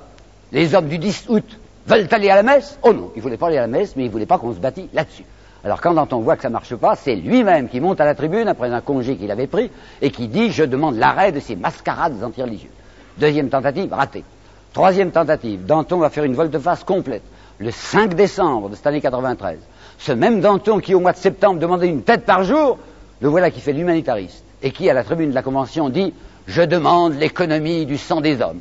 Et le 5 décembre, lançant son petit ami Camille Desmoulins avec son journal Le Vieux Cordelier dans une entreprise périlleuse, il fait demander l'élargissement des suspects, ouverture des prisons. Il y avait 200 000 suspects à ce moment-là en prison. C'était probablement trop. J'ai vu d'assez près la résistance, enfin oui, la résistance et la libération en France. J'étais, tout le monde aussi du côté de la résistance, mais j'étais assez écœuré de ce qui s'est passé au moment de la libération, où j'ai vu très souvent sous mes yeux des gens qui n'avaient rien fait, mais que quelques ennemis personnels déclarés collaborationnistes. Eh bien, je suis convaincu que sur les 200 000 emprisonnés, il devait y en avoir pas mal qui étaient là sur des dénonciations personnelles, alors qu'ils n'étaient pas dangereux politiquement. Au point que Robespierre, en novembre, avait dit qu'il faut faire absolument un triage parmi ces 200 000. Il faut les regarder un par un et élargir tous ceux qui contre lesquels il n'y a rien. Mais entre ce triage des incarcérés et la libération totale des 200 000, il y a un abîme. Parce que sur ces 200 000, mettons qu'il y en avait la moitié qui étaient des agents royalistes ou des, Girondins, c'était immédiatement remettre en circulation des gens qui allaient ruiner la République. Vous voyez la situation terrible devant laquelle se trouvait Robespierre. D'un côté, il y a les enragés à la façon d'Hébert qui veulent du sang et du sang, des vers dans le fruit, des vers dans l'arbre. Et puis de l'autre côté, vous avez un Danton qui maintenant c'est la scie dans l'arbre et qui, qui essaie de détruire la République. Robespierre avait des raisons de se réjouir et des raisons de ne pas se réjouir. Raison de se réjouir, situation militaire qui, avait bien, marchait bien, et Mallet Dupont, ce jeune voix dont je vous ai parlé, qui avait collaboré au manifeste de Brunswick, dans un rapport aux princes, il était à la solde, je crois, oui, des princes. Les princes, ça veut dire les candidats royaux. Vous savez, le futur Louis XVIII, le futur Charles X. Mallet Dupont, en février 1994, disait aux ennemis de la France, il faut reconnaître que nous sommes en train de recevoir des piles, enfin les Français gagnent, parce que nous, nous, les, les, les autres Prussiens, nous n'avons que des soldats matériels, dit-il. Ça veut dire des automates, quoi, des robots indifférents au sort de la guerre. Tandis que les soldats de Robespierre, ce pas les soldats de Robespierre, c'est de la République, sont des soldats passionnés, disait-il. Alors ces soldats qui y croient, qui se battent pour eux-mêmes ou qui se battent pour leurs enfants, ceux-là en effet ont un tel élan, un tel mordant, comme, comme on dit, un tel moral, qui remportent des victoires que nous ne savons pas remporter. Alors sur le plan militaire, avantage. Sur le plan financier, gros avantage, à partir du maximum et à partir d'une loi que j'ai oublié de vous dire, c'est vrai, peine de mort contre l'agiotage sur les assignats. Si bien que, quand Robespierre était entré au pouvoir, l'assignat était à 37. Bon, ça veut dire 100 francs, papier égale 37 francs or. Au bout de 7 mois de pouvoir, Robespierre a fait monter l'assignat à 74, de 37 à 74. Donc ça marche. Mais il y a d'autres trucs qui ne marchent pas. En particulier, Robespierre a vu devant lui Cambon, chef du comité des finances, qui a fait une singulière déclaration. Autre chose que vous ne savez sans doute pas, et que je ne savais pas moi, enfin peut-être que vous saviez, ces comités sont indépendants les uns des autres. Ne croyons pas qu'il y a le comité de salut public qui coiffe tout, il y a la convention qui coiffe tout, qui contrôle tout, et puis il y a des comités parallèles. Comité de salut public pour les affaires générales, comité de sûreté générale pour la police, comité des finances, comité des subsistants. Cambon, l'industriel Cambon, est à la tête du comité des finances. Il avait fait le 24 août 93 quelque chose de bien, il avait créé le grand livre de la République, grand livre de la dette, comme on dit, pour montrer que la République française gérait ses finances un peu mieux que la monarchie, excellent. Mais voilà qu'au début de l'année 94, il fait à la Convention une déclaration que Robespierre ne comprend pas. Là aussi, je vais parler plus lentement. Quand on dit nous allons distinguer parmi les créanciers de l'État entre ceux qui reçoivent moins de 1000 francs de pension par an et ceux qui reçoivent plus de 1000 francs. Ceux qui reçoivent moins de pension, on leur payera leur pension en assignat. Et ceux qui reçoivent plus de 1000 francs, on leur payera en numéraire. Alors après, Robespierre va trouver Candon et lui dit, je pense que votre langue a, a forgé, en fait, un lapsus. Il faut le dire que les plus pauvres seront payés en monnaie non dévaluée. Cambon le reçoit avec violence en lui disant, occupez-vous de ce qui vous regarde, moi je suis chef chez moi. Robespierre a vu ce que faisait Cambon à ce moment-là. Alors il se dit, on est en train de me saboter. En plus, dès qu'il aura frappé les, les hébertistes, et c'était surtout des hébertistes qui étaient les cadres de la petite armée révolutionnaire dont je vous ai parlé, qui surveillaient le maximum, Barrère demande immédiatement la suppression de l'armée révolutionnaire, et dès que l'armée révolutionnaire est supprimée, le maximum va être abandonné. Et l'un des chefs du comité des subsistances, qui est un ami du, du gros commerce, va faire savoir aux commerçants qu'il fermera les yeux sur la non-application du maximum. Là, vous voyez qu'il y a des choses qui s'équilibrent et d'autres qui, enfin, des choses qui sont heureuses et d'autres qui sont très malheureuses. Or, or, Robespierre est de plus en plus malade. Déjà, il avait pris un congé le 13 février, il était revenu au pouvoir le 13 mars, et ce 13 mars, dans sa, maladie, il avait réfléchi, et s'est dit, il faut tout de même y aller. Alors on va frapper contre Danton. Ce n'est pas un sanguinaire, Robespierre. C'est un homme à qui la guillotine a toujours paru assez révoltante. Mais enfin, la situation est telle que si on ne frappe pas Danton, qu'est-ce qui va arriver? Mais frapper Danton, c'est extrêmement grave. D'abord, personnellement, il connaissait les enfants de Danton. Il les aimait bien. Si on frappe Danton, on va frapper le groupe. Fabre d'Églantine. Fabre d'Églantine est un ancien pédéraste que lui, Robespierre, avait converti. Il avait fait son mariage. Le petit avait, le, jeune garçon avait maintenant un petit enfant. Robespierre aimait les gosses. Alors je vais faire trois petits malheureux, hein, les deux fils de Danton, puisque je vais tout payer à tête au père, et le, fils Camille Desmoulins. Et cet enfant me doit la vie. D'autre part, l'opinion publique. Nous, maintenant, hein, à la distance où nous sommes, nous faisons des distinctions formidables entre un Mirabeau ou un Marat, par exemple. Mais les braves gens de Paris, vous voyez ça grosso modo, il y avait les amis du peuple et les ennemis. Eh bien, un homme comme Danton, comme Marat, comme Robespierre, comme Mirabeau, tout ça, c'était pareil. C'était la bonne gauche, quoi, c'est les amis du peuple. Alors, si on voit les républicains qui s'entretuent, il y a de quoi glacer la révolution, c'est le mot que va employer Saint-Just. Eh bien, Robespierre s'est dit, il faut même le faire.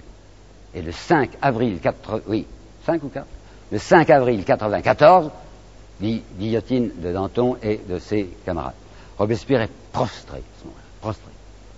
Alors comme il voit que c'est fini, enfin qu'il a l'impression que ou bien on va le tuer, ou bien la fièvre qui est en train de le miner va l'emporter, décide de mettre les bouchées doubles, c'est-à-dire de vider le fond du sac, c'est-à-dire d'expliquer aux gens de la Convention son idée derrière la tête.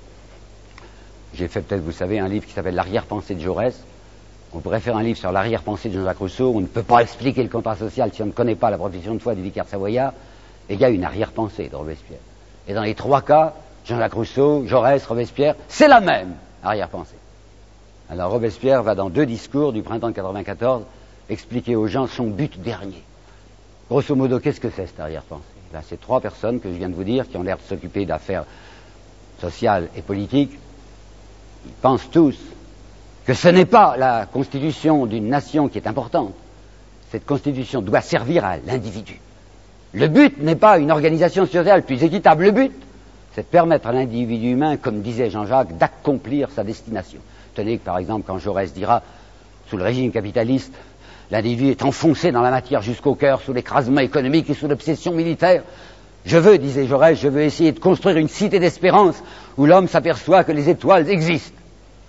Ben, c'est la même chose pour Robespierre. Robespierre va prononcer un discours que j'ai recopié en partie, pardonnez-moi, ça fera une minute et demie, mais il faut que je vous lise ça.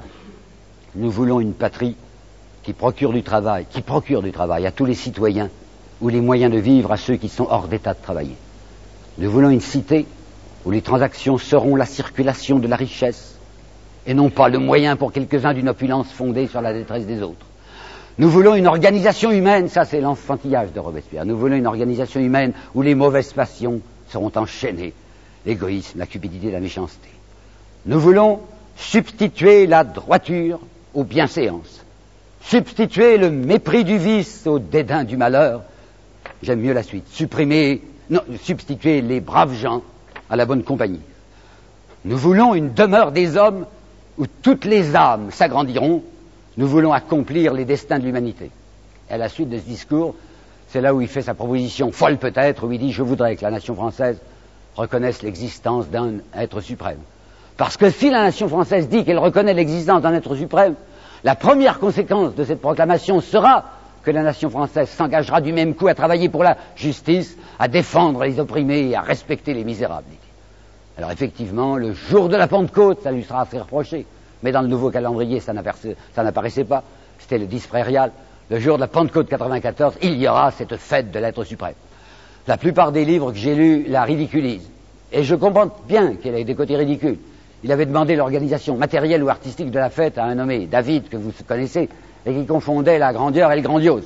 Alors David avait décidé de mettre au sein du champ de Mars une énorme statue de l'athéisme, et puis on la brûlerait, cette statue, mais parce qu'elle serait en carton, mais dedans il y aurait une statue en, dur qui serait la statue de la sagesse humaine. Vous imaginez le coup, alors on a brûlé l'athéisme, quand la sagesse humaine est apparue, il était plutôt charbonneuse. On avait, on avait donné aussi aux gosses de Paris des, petits, des petites histoires à chanter. tous ces pauvres enfants avaient appris dans les écoles des petits cantiques laïcs et complètement idiots. Mais alors, bon, il ne faut pas s'arrêter à ça. Il faut essayer de comprendre ce qu'il a voulu faire ce jour-là. Renan raconte dans ses souvenirs d'enfance et de jeunesse que quand il était gosse, il a vu un vieux type qui lui avait montré, tirant d'un tiroir, trois épis de blé qui tombaient en poussière, bien sûr. Et ce vieux type avait dit au petit Renan, tu vois petit, ces épis de blé, ils viennent de la fête de l'être suprême. À tous les gosses de Paris, on avait donné trois épis de blé ce jour-là, parce que ça avait un sens. Et puis comme Pierre Renan, il comprenait rien, bien sûr, t'es un gamin, le vieux lui disait, c'était beau, petit. Tu peux pas savoir comment c'était beau. Alors je voudrais essayer de faire comprendre pourquoi c'était beau. Il y avait 300 000, au moins 300 000 personnes qui étaient là réunies au Champ de Mars. Pourquoi le Champ de Mars? Parce que c'était là que ça s'était passé le 17 juillet 91, quand les possédants avaient tiré sur les non-possédants. Et Robespierre avait décidé, on fera la fête là, pour que plus jamais une chose pareille ne se produise. Il se trouvait être par roulement le président de la convention, il s'était fait très beau, vous savez, plumet tricolore. Et puis l'Éléonore, qui avait un béguin pour lui, lui avait donné un bouquet. Il avait aussi un bouquet à la main, un gros bouquet tricolore. Il y avait des roses, il y avait des marguerites, et il y avait des bleuets. Il marchait devant la convention, qui était derrière lui, entouré du reste d'une espèce de ceinture tricolore, un ruban tricolore qui entourait les 700 députés, puis lui marchait environ à 20 pas devant. Il était dévoré par sa fièvre, ce qui fait que de temps en temps, les témoins disaient il était tout rouge ou il était tout pâle. Il avançait avec son bouquet, entouré d'acclamations. Les gens criaient, criaient, vive Robespierre, et lui, il était tout malheureux, il paraît, il regardait par terre avec un pauvre sourire, il regardait un peu timidement à droite et à gauche, comme ayant l'air de dire aux gens, non, il ne faut pas crier vive Robespierre, il faut crier vive la République. Et puis il a fait son discours, il a expliqué ce que c'était pour lui que l'être suprême. Il n'avait pas osé dire Dieu, ah, je comprends, c'est une syllabe fatigante, c'est un phonème usé, c'est une syllabe morte. Alors il avait essayé de dire ce que disait Jean-Jacques Rousseau, l'être suprême, peu importe le nom. Je crois bien, vous savez, que si un certain nombre de gorges ont été serrées ce jour-là, c'est parce que, à mon sens, c'était la première fois qu'un gouvernant parlait de Dieu aux gens pour autre chose que pour les duper et pour les asservir. Robespierre, attendez, attendez, Robespierre signait ce jour-là sa condamnation à mort. Il y avait des tas de gens qui le haïssaient. Il y avait d'abord tout le ventre, comme on dit, vous savez, par opposition à la montagne, il y avait le marais ou le ventre de la Convention, c'est-à-dire les notables qui ne lui pardonnaient pas son maximum. Il y avait les proconsuls hideux, comme Carrier, vous savez, les mariages républicains, comme Fréron, comme Barras, comme Talien, qui l'avaient fait rappeler et qui lui en voulaient à mort. Il y avait Carnot. La France, mon pays, avait obtenu un succès militaire à Fleurus. C'était le 25 juin, je crois, 94. Alors Robespierre avait dit on s'arrête, puisqu'il n'y a plus un seul étranger sur le territoire français. On s'arrête. Et Carnot était dans une rage folle, en disant s'arrêter au moment où la guerre va payer. Et le 13 juillet 94, Carnot envoie Pichegru pour son entrée en Belgique la dépêche que voici. Vous allez entrer en Belgique, prenez tout, il faut vider le pays. Et Robespierre lui dit, mais c'est déshonorant, c'est la honte de la République. Carnot passe immédiatement vers ceux qui décident de tuer Robespierre. On ne peut pas le tuer tant qu'il aura les faubourgs pour lui. La petite plève l'aime. Alors si on touche Robespierre, ça va être une insurrection. Alors qu'est-ce qu'ils vont faire, ces ennemis? Ces ennemis sont tout puissants au comité de sûreté générale. Et Robespierre, à part deux fois, va essayer de demander la révocation de Fouquier-Saint-Ville, qui fait tomber toutes les têtes, vous savez, et dont Robespierre trouve que c'est un affreux. Chiffre. Le tribunal révolutionnaire, depuis sa création jusqu'à maintenant, jusqu'à juin 1994, le tribunal révolutionnaire a fait tomber en six mois 1200 têtes. En 40 jours, 1876 têtes vont tomber, en 40 jours. Pourquoi? Pour qu'on puisse dire que c'est Robespierre, puisqu'il passait pour l'homme numéro un, enfin, à cause de son précis, que c'est Robespierre qui transforme la guillotine en un instrument de folie. Et c'est Lamartine, à mon sens, qui aura dit là-dessus la phrase la plus pénétrante, j'ai jamais reproduite, c'est dans les Girondins de Lamartine, qui sont bien plus intéressants qu'on imagine. Ils le couvrirent pendant 40 jours du sang qu'il versait pour le perdre. Et en effet, dans l'opinion publique, le bruit court, Robespierre est devenu foudrage, enfin, il fait tuer des gens. Il y avait eu un attentat, hein, nommé l'Admirault, qui avait essayé de viser Robespierre de loin. Il y avait une petite Cécile Renaud qui avait été saisie avec deux canifs et elle avait dit oui, c'est vrai, je veux tuer Robespierre. Alors on avait fait passer à la guillotine 50 personnes d'un seul coup, on n'avait jamais vu ça. Revêtu de la chemise rouge des parricides, afin de pouvoir affirmer parricide, parce que le père de la patrie, Robespierre, a décidé qu'il fallait 50 personnes quand on avait levé de, de, de loin une main contre lui. On va faire passer à la guillotine l'évêque Gobel et Chaumette. Avec quelle inculpation Écoutez-moi bien, inculpation d'athéisme comme si Robespierre, transformé maintenant en inquisiteur et en Torquemada, voulait envoyer à la guillotine ceux qui métaphysiquement ne pensaient pas comme lui. Et jamais cette pensée n'était venue à la Robespierre. Ça y est, maintenant on l'a. On va faire le nouveau maximum le 21 juillet. Hein, on est tout près, puisque c'est le 27 qui va tomber. Le 21 juillet, nouveau maximum. Ouf. Non, quel maximum? Maximum des salaires. Parce que Robespierre, pour les usines nationales, l'armement avait fait monter les salaires considérablement, et que le 21 juillet 94, la Convention décide un abaissement des salaires de 30, 40 et 50 Or, comme on croit toujours que c'est Robespierre qui dirige tout, les ouvriers parisiens disent mais il nous abandonne. Il envoie à la guillotine des gens de, de chez nous, il fait tomber les salaires à 50%, alors on peut y aller. Robespierre était retombé malade le 14 juin. Et vous pensez bien qu'un homme comme lui était guetté. Alors s'il y a là un petit, détail, j'en ai encore pour 7 à 8 minutes, hein, pardonnez-moi. C'est encore un de ces petits détails qui m'intéresse beaucoup. On le suivait, vous pensez bien, Robespierre, il n'y avait pas de gorille. Non, mais enfin, il y avait des gens qui l'espionnaient. Alors j'ai trouvé le détail que voici. Après huit jours passés chez lui sans sortir, M. Robespierre est réapparu dehors. C'était le printemps 94, un printemps formidable, enfin radieux. La campagne, à ce moment-là, c'était tout près de Paris. En dix minutes, on était à la campagne. Alors Robespierre, qui était vacillant sur ses jambes mais qui ne voulait pas le montrer, sortait avec son chien. Il y avait un grand chien qui s'appelait Brunt, dont la tête était assez haute et lui était petit. Alors les policiers qui surveillent Robespierre disent, on voit de temps en temps qu'il s'appuie sur la tête de son chien comme s'il avait une canne pour se soutenir en marchant. Et puis où il va? Il va à une corne de bois, dit le rapport. Ça veut dire, je pense, à un bois en pointe, quoi, qui donnait sur une pente qui descendait vers la Seine. Et là, M. de Robespierre reste des heures assis au soleil, les mains dans l'herbe, avec son chien couché autour de lui et la tête renversée. Le 26 juillet, c'est fini, hein, 26 juillet, Robespierre apparaît brusquement à la Convention. Émotion, qu'est-ce qu'il va dire? Et il dit, mes mains sont liées, mais je n'ai pas encore un baillon sur la bouche. Alors j'ai un certain nombre de choses à vous dire avant de mourir, dit-il. Quand la République tombe entre certaines mains, ce sont ces mains-là qui font la contre-révolution, dit-il. Que voulez-vous que nous fassions quand le responsable des finances, cette fois il y va tout droit, hein, quand bon, quand le responsable des finances fomente l'agiotage, favorise le riche et désespère le pauvre. J'en ai assez, dit Robespierre, de vivre dans un monde où l'honnêteté est toujours victime de l'intrigue et où la justice est un mensonge. Bon, il fait son discours le lendemain, ça y est, c'est le 27 juillet, dans la nuit. Les comploteurs, c'est-à-dire CIS et les autres, sont allés trouver la plupart des députés en disant le discours de Robespierre n'est que le prélude à une nouvelle tombée de tête. Et vous, on dit ça individuellement à chacun, et vous, vous êtes sur la liste que Robespierre veut tuer demain. Alors quand le lendemain 26 juillet, dans l'après-midi, Saint-Just monte à la tribune pour justifier Robespierre, on ne lui laisse pas la parole, c'est Talien qui le bouscule réellement. Vous savez, la tribune de la Convention, c'était tout petit. Saint-Just était assis là, était installé là debout. Talien arrive, lui donne un coup d'épaule pour le faire tomber de la tribune. L'autre s'accroche. Robespierre descend lui-même des travées. Ils sont trois dans ce tout petit espace. Et Talien, qui avait préparé son scénario, tire de sa poche un, un glaive, enfin un couteau, quoi, le dresse au-dessus de la tête de Robespierre et crie à l'Assemblée Si vous ne votez pas l'arrestation du dictateur, je le tue devant vous. Le scénario était prêt, tout le monde hurle à bas le dictateur, à pas le nouveau Cromwell, arrestation de Robespierre. Alors là, détail que vous savez, assez, assez beau, Lebas, qui était presque son beau-frère, vous savez, qui avait épousé Elisabeth dit si vous arrêtez Robespierre, je demande à être arrêté. Oh ben ça va, si vous voulez. Et puis Bonbon, Augustin, le tout petit, vous savez, c'était le Benjamin, il avait 26 ans, il avait l'air d'avoir 20 ans. Il dit si vous arrêtez Maximilien, moi aussi, eh ben ça fera le bon poids. On arrête aussi Maximilien, le, petit Augustin. Alors on arrête Robespierre, Henriot qui dirigeait la garde nationale, qui était maintenant républicaine et plébéienne, arrache Robespierre aux gendarmes, on l'enferme à l'hôtel de ville, on bat le rappel pour espérer que les faubourgs vont se lever. Il y avait 48 sections dans Paris, il y en a 17 qui me répondent sur 48, 17 pas plus. 3500 gars se réunissent devant l'hôtel de ville, qu'est-ce que vous voulez qu'on fasse avec les 3500 gars? Robespierre refuse de les envoyer à l'abattoir, on lui dit mais signe un ordre qu'ils attaquent. Robespierre dit non, assez de sang, d'ailleurs tout est foutu, tout est, tout est perdu.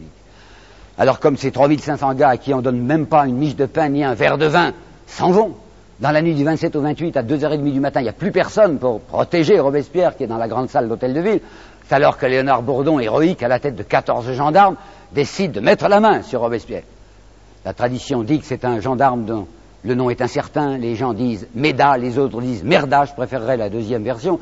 Le gendarme Merda va tirer un coup de revolver sur Robespierre et lui casse la mâchoire. Bonbon, Augustin prend peur. 28 juillet, il fait très chaud. Il saute par la fenêtre qui est ouverte et il se fracasse les jambes. Quant à Lebas, il se tue. Et les gendarmes, qui avaient probablement le goût du divertissement, ont pris Couton, qui était là. Couton, vous savez, c'est un paralytique, hein, il est dans sa petite voiture.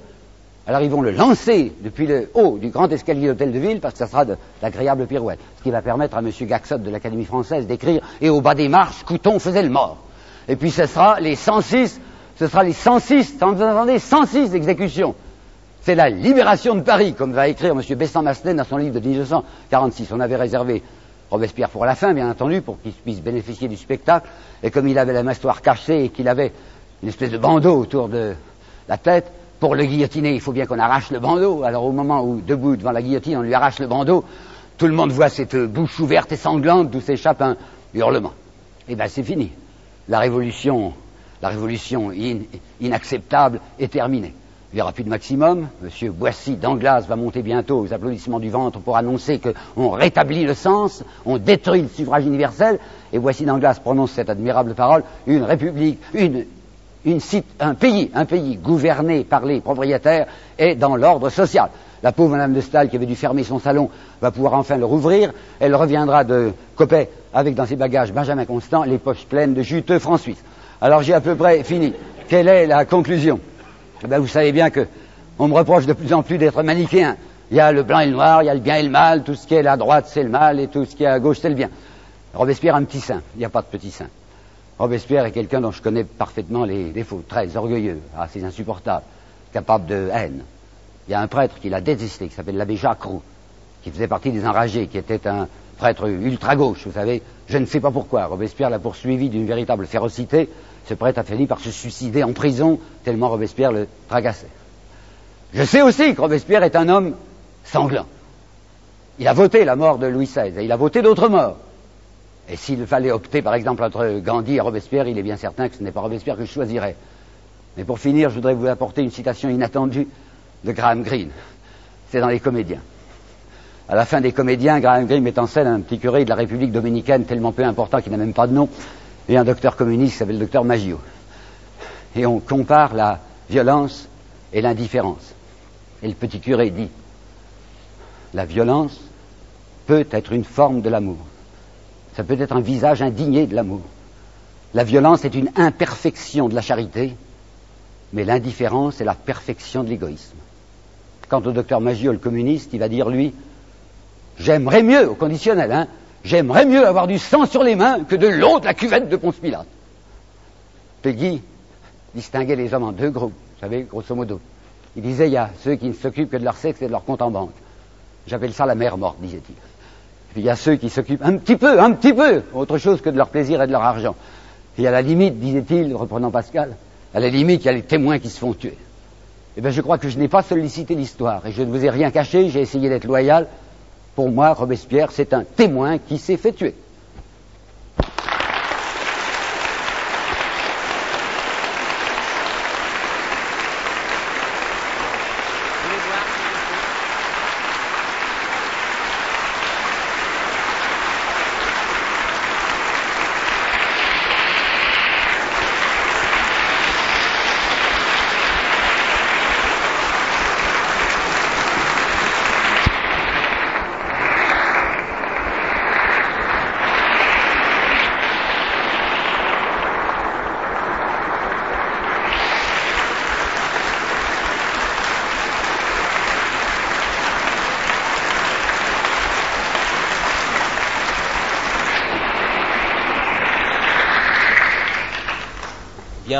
Vos applaudissements l'ont prouvé.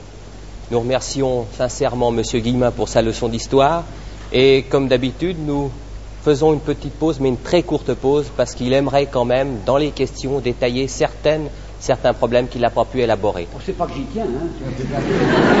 si vous avez des questions, je veux bien. Pas trop, hein, 20 minutes par là, parce que j'ai plus beaucoup de souffle. Bon, alors on s'arrête. On s'arrête 5 minutes, quoi. On s'arrête 5 minutes. une cigarette, puis... Bon.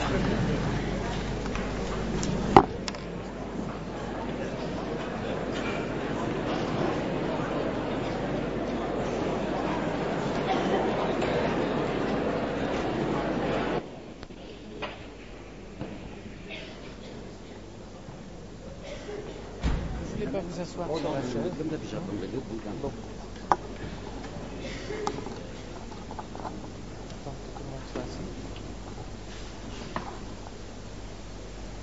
Mesdames, Messieurs, je tiens à vous remercier d'être restés pour la deuxième partie, tout en réitérant encore nos remerciements à M. Guimin. Et je n'ai certes pas son éloquence, et je vais de ce pas lui passer la parole pour répondre à vos questions. Toutefois, je voudrais dire deux choses. Je vous demanderai de les faire courtes, précises, de manière à ce qu'on puisse en faire assez bien, parce que vous avez certainement remarqué comme moi que M. Guimin a pas mal parlé, n'est-ce pas, et beaucoup, et il ne voudrait pas dépasser un temps de 20 minutes. Alors, pour poser vos questions, vous levez le doigt, vous poussez sur le bouton qui se trouve devant vous, et seulement lorsque la lampe rouge s'allume, vous parlez. Alors allez-y, s'il vous plaît, hein, ça me ferait plaisir que quelques personnes me posent des questions. Ah, monsieur. Écoutez, j'ai peur que la réponse ne puisse être ni précise ni courte. Mais enfin, si vous ne voulez pas répondre, ne répondez pas. Il y a deux événements de la Révolution. Euh, enfin, un événement de la Révolution et un personnage dont vous n'avez pas parlé. Ce sont les massacres de septembre et Marat. Alors, si vous pouvez un tout petit peu préciser comment il s'insère dans votre exposé, j'aimerais bien. Alors qu'est-ce que c'est les massacres de septembre? Eh bien, Vous vous rappelez, la situation est celle-ci. Les Austro-Prussiens, surtout les Prussiens, ont fini par avancer. hein. On vient d'apprendre que Verdun est tombé. C'était la dernière citadelle qui pouvait défendre Paris. Alors à ce moment-là, il se produit des choses que l'on ne sait pas assez, que je vais vous dire. Des quantités d'aristocrates avaient été arrêtés, ils étaient dans les prisons. Ces gens avaient le droit de commander à l'extérieur des repas et ils avaient organisé, dès que la nouvelle de Verdun, de la chute de Verdun est arrivée, ils avaient organisé de grandes fêtes dans les prisons. Ces fêtes se produisaient avec tumulte, on entendait ça à l'extérieur, et depuis plusieurs jours, des quantités de jeunes Français s'engageaient comme volontaires. C'est le moment où Danton avait poussé son fameux cri, vous savez, de l'audace, encore de l'audace, toujours de l'audace. J'ouvre ici une parenthèse, je n'oublierai pas Marat, j'ouvre ici une parenthèse pour vous dire que ce cri de Danton était un cri artificiel et fictif, puisque Danton était en train de négocier secrètement dans la coulisse avec les Austro-Prussiens pour qu'il n'y ait pas de combat. Effectivement, vous savez ce qui va se passer Nous, les Français, nous serons en face des Prussiens à Valmy et le combat n'aura pas lieu. Brunswick, qui peut-être a été acheté ou qui a d'autres raisons, ne lancera pas l'infanterie prussienne. Donc quand Danton dit il faut aller se battre, il faut s'engager, c'est surtout pour dégorger Paris des éléments les plus tumultueux. Et quand il annonce que c'est du super patriotisme, n'en croyez rien, puisqu'il est en train d'essayer de traiter en livrant une partie du territoire français. Bien. Alors, il y a tous ces, aristocrates qui font leur grand fest- font festin dans les prisons et qui chantent des chansons en l'honneur de ceux qui vont venir les délivrer. Alors, il se produit à ce moment-là, d'une manière assez organisée du reste, ces massacres. À savoir que surtout les femmes ou les parents de ceux qui se sont engagés entrent dans les prisons pour couper le cou à ces gens qui chantent victoire quand leurs enfants sont en train de se faire tuer. Il y a là une organisation qui dure 48 heures ou moins, où section par section et prison par prison, on entre et on tue. Danton était à ce moment-là le ministre de la Justice. Et quand on vient lui dire essayez d'arrêter les massacres, il répond non, les prisonniers ne m'intéressent pas. C'est un moment affreux, hideux de la Révolution française, mais je vous en donne l'explication. Il y avait, pour ainsi dire, provocation de ces aristocrates qui se félicitaient de voir arriver les étrangers. Voilà tout ce que je peux vous dire, grosso modo, sur les massacres de septembre. Marat. Marat est un homme dont je crois qu'on pourrait partiellement au moins réhabiliter le visage. Vous savez, M. Massin a fait aussi un livre sur Marat, lui qui a fait son beau livre sur Robespierre. Marat était au moins désintéressé, ça, il n'y a pas de problème. Ce n'était pas quelqu'un qu'on pouvait acheter et qui vivait dans la pauvreté. D'autre part, en avril 91, Marat avait fait une chose qui me touche. Parmi ce que j'avais à vous dire et que j'ai coupé puisque j'étais déjà tellement long, je voulais vous parler d'un certain discours du X, 8 Floréal, je crois, 18 Floréal, du 8 Floréal en deux de Robespierre. Ce discours était une attaque extraordinairement violente contre Voltaire. Il avait dit la philosophie de Voltaire, je ne sais pas si je ne vais pas bafouiller parce que j'ai pas revu ce texte-là. Cette espèce de philosophie pratique qui, réduisant l'égoïsme en système, considère la société comme une guerre de ruse, le succès comme la règle du juste et de l'injuste, le monde comme le patrimoine des fripons adroits. Voici la morale de Candide, disait-il, Robespierre. En avril 91, lorsque la Constituante avait décidé de porter les cendres de Voltaire au Panthéon, excluant celles de Jean-Jacques, qui n'y seront portées que par Robespierre en avril 94, Marat avait fait un texte très très intéressant dans ce journal L'Ami du Peuple pour dire comment osez-vous, vous constituants et qui vous dites homme de liberté, comment osez-vous panthéoniser Voltaire, qui est un homme qui n'a pas cessé de ramper au, au pied des puissants et dont la philosophie politique était celle que je vous ai dite tout à l'heure. J'ai envie de vous la répéter, cette phrase, on ne la cite jamais. Elle est extraordinaire, enfin, de limpidité. Un pays bien organisé est celui où le petit nombre fait travailler le grand nombre, est nourri par lui et le gouverne. Ben, Marat connaissait ça. Marat s'était déchaîné contre la panthéonisation de Voltaire. Maintenant, vous savez, son assassinat a été lamentable, puisque cette fille, Charlotte Corday, est entrée chez lui en, disant qu'elle venait lui parler des intérêts de la République. Elle arrivait de, de Caen, je crois. Elle arrivait de Caen, et il y avait une petite armée constituée par les Girondins à Caen. Elle faisait semblant d'être quelqu'un qui venait avertir un des défenseurs de la République qu'il y avait un danger à Caen. Et lui, il l'a admis en toute bonne foi, en se disant cette fille est une révolutionnaire, enfin c'est quelqu'un qui veut nous aider, et elle l'a poignardé, comme vous savez, dans sa baignoire. L'homme avait certainement des défauts, il était d'abord horrible à voir, vous savez qu'il était couvert de pustules, ça lui a nuit beaucoup pour sa réputation parce qu'il était sale, il avait beau se laver, il paraissait toujours dégoûtant, il avait certainement de la violence en lui, c'est quelqu'un qui n'était pas comme Robespierre, lequel avait plutôt peur de la mort des autres, tandis que Marat était un guillotineur, c'est vrai, mais je crois néanmoins qu'il y avait en lui au moins une indépendance d'esprit et une probité euh, inattaquable. Voilà très rapidement ce que je peux répondre sur les deux questions. Autre question. Ah, monsieur. Ah oui, il faut mettre. Robespierre a introduit la culte des lettres suprêmes. Ah, pardon, j'ai pas compris. Robespierre a Robespierre a introduit la culte des lettres suprêmes. De lettres suprêmes. Bon, c'est ça. Comment elle a décrit cet être suprême Oh, il n'y a, il n'y a aucune description chez lui de l'être suprême. Il dit simplement, répétant Jean-Jacques Rousseau, il y a un être des êtres. Vous savez, être des êtres, ça veut dire nous existons. La vie est une réalité. Cette vie ne peut s'expliquer que s'il y a une première origine de la vie. La première origine de la vie, c'est ce que j'appellerais l'être suprême.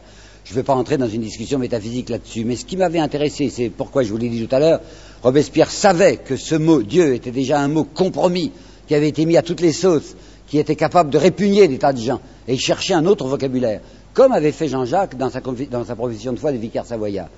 Robespierre est un franc-maçon, et les maçons de l'époque étaient des gens spiritualistes, profondément spiritualistes. Et Robespierre croyait réellement à l'existence d'un pouvoir d'amour, selon lui, c'était une puissance d'amour, un être infini dont l'homme est une émanation et que l'individu peut rejoindre s'il voue sa vie à la vérité et à la justice. C'était, si vous voulez, un côté enfantin et puéril. Il y avait chez Robespierre un côté d'enfantillage. Mais je ne peux pas vous définir l'être suprême parce que lui-même n'en a pas donné de définition. Ça suffit comme réponse là-dessus? Oui. Autre question? Quelqu'un? Ah, monsieur, oui, bien sûr. Et lui-même qui oublie. Qu'est-ce que l'on sait d'Augustin, le frère de Ben, je sais rien. Sur Augustin, non, je sais que c'était un bon petit type, donc il avait 26 ans, c'était le plus jeune député de France. Il avait une prodigieuse admiration pour son frère. Ah oui, s'il y a quelque chose sur Augustin, mais c'est, ça est plus intéressant pour Napoléon que pour notre histoire, puisque vous savez qu'il y a un, euh, Augustin avait été envoyé comme représentant en mission. Vous savez ce que c'était que les représentants en mission hein? C'était des membres de la Convention qui allaient voir ce qui se passait dans les départements. Augustin avait été envoyé en représentant en mission en Provence. Et à ce moment-là, Bonaparte était arrivé de Corse. Il était entré le 13 juin, je crois, 1791 sur le sol français. Et qu'il était très malin, ce Bonaparte qui n'est à ce moment-là que capitaine, qui voulait se pousser. Et quand il avait su que le représentant en mission dans la région de Provence était le frère de Robespierre, vous pensez s'il a léché le petit Augustin. Alors il y a une lettre d'Augustin à son frère Maximilien disant j'ai mis la main sur un républicain incontestable dont les propriétés ont été pillées par l'affreux Paoli. Vous savez, Paoli c'était le Corse, Quique, etc. Et alors, euh, c'était la politique de Bonaparte à ce moment-là. Il a trouvé tous les républicains pour dire, euh, comme je suis un républicain indiscutable, Paoli, qui n'est pas un républicain, a pris mes propriétés, il faut me donner des indemnités. Je suis sûr qu'il en avait déjà gratté pas mal. Alors il est arrivé à persuader le petit bonbon, le petit Augustin, qu'il était un républicain de premier ordre, et Augustin a envoyé une lettre à son frère Maximilien recommandant ce magnifique républicain, et qu'est-ce qu'il disait aussi Attendez, l'artilleur, oui, l'artilleur le plus qualifié pour prendre le, le, commandement des troupes à Toulon. Et c'est à cause de l'intervention de Bonbon, enfin d'Augustin, que Robespierre va devenir le chef de l'artillerie à Toulon, et qu'effectivement il a contribué à la libération de Toulon des anglo, des anglo-bourgeois, parce que c'était la bourgeoisie de Toulon qui avait fait appeler les Anglais par l'intermédiaire des amiraux. Autrement, le Bonbon, il n'a rien fait de particulier, à ma connaissance. Oui, là-bas en haut. Je voulais savoir le... quel est le rôle de Saint-Just dont vous nous avez parlé assez brièvement? Oui. Saint-Just s'est surtout occupé des affaires militaires. Toutefois, Saint-Just a fait quelque chose d'autre qui avait excité prodigieusement le ventre, le marais contre lui. Il avait demandé que les biens des aristocrates fussent donnés aux plus pauvres de chaque commune. Jusqu'à présent, les biens des aristocrates saisis étaient mis en vente, vous savez, et les biens de l'Église avaient été mis en vente, ce qui avait permis à la bourgeoisie d'affaires de faire des opérations admirables. On avait acheté pour très peu de choses des biens ecclésiastiques comme Danton. Mais Saint-Just osait dire, voilà des biens, des propriétés qui appartiennent à tel aristocrate, ces propriétés seront données aux indigents. Ça avait produit des hurlements, Sieyès avait dit, mais c'est un attentat à la notion de propriété, on peut bien saisir une propriété et la revendre, mais on ne peut pas prendre une propriété et la donner. Voilà un des actes de Saint-Just, moins connu que sa, préparation, que son action militaire, mais c'est surtout par son travail avec Hoche, oui c'est bien Hoche, oui avec Hoche à Strasbourg, qu'il est remarquable. Saint-Just, beaucoup plus que Carnot, s'occupait de stratégie, s'occupait de reconstituer l'armée, et je crois pouvoir dire que Robespierre s'intéressait moins aux affaires militaires que Saint-Just ne s'en occupait, et qu'un livre honnête sur l'histoire militaire de la Révolution française mettrait Saint-Just au premier rang et bien avant Carnot. C'est tout ce que je peux vous dire sur Saint-Just que je n'ai pas étudié à fond. Oui? Peut-on définir la prise de conscience politique des Français de l'époque, et en particulier des Parisiens? Définir, euh, recommencer, définir la prise de conscience, ça voudrait dire La quoi? prise de conscience politique. Oh non, très très peu, vous savez. Je crois que la pensée d'abord politique de Robespierre était courte. C'était la politique du contrat social, au point de vue de la propriété, vous avez vu que c'était une idée de répartition de la propriété en petites propriétés, surtout rurales. Il voulait que les villes se décongestionnent. C'était déjà une curieuse idée. Mais je ne crois pas qu'on puisse dire, oui, je ne crois pas qu'on puisse dire qu'il y avait une prise de conscience en dehors de quelques-uns dans les clubs. Il y avait deux sortes de réunions politiques à Paris. Il y avait les clubs proprement dits, qui étaient donc les Cordeliers et les Jacobins, et puis il y avait ce que M. Soboul a étudié, ce que l'on appelait des assemblées populaires.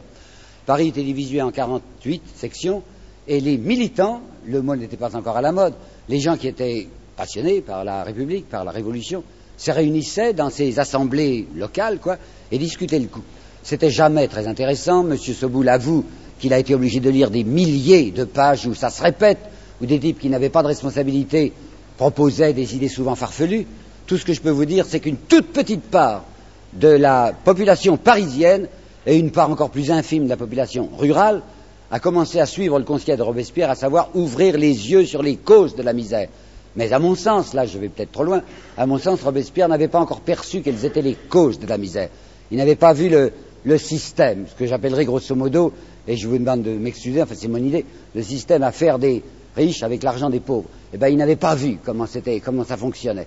Si bien qu'on ne peut pas parler, à mon sens, d'une prise de conscience sociale autour de Robespierre, on peut, parler d'une prise de conscience très limitée et réduite à un très petit nombre de gens, d'une euh, prise de conscience politique, à savoir l'asservissement de la nation à des gens bien installés, mais pas de prise de conscience sociale et économique.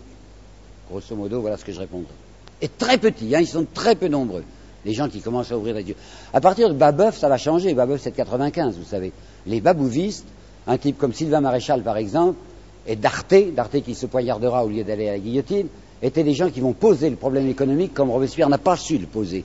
Il y a le petit groupe des babouvistes qui représenterait, si vous voulez, sous la première révolution, quelque chose qui ne se retrouvera même pas en 1848, mais qui se retrouvera au moment de la Commune. Les babouvistes sont des gens très en avance sur leur siècle et très en avance sur Robespierre.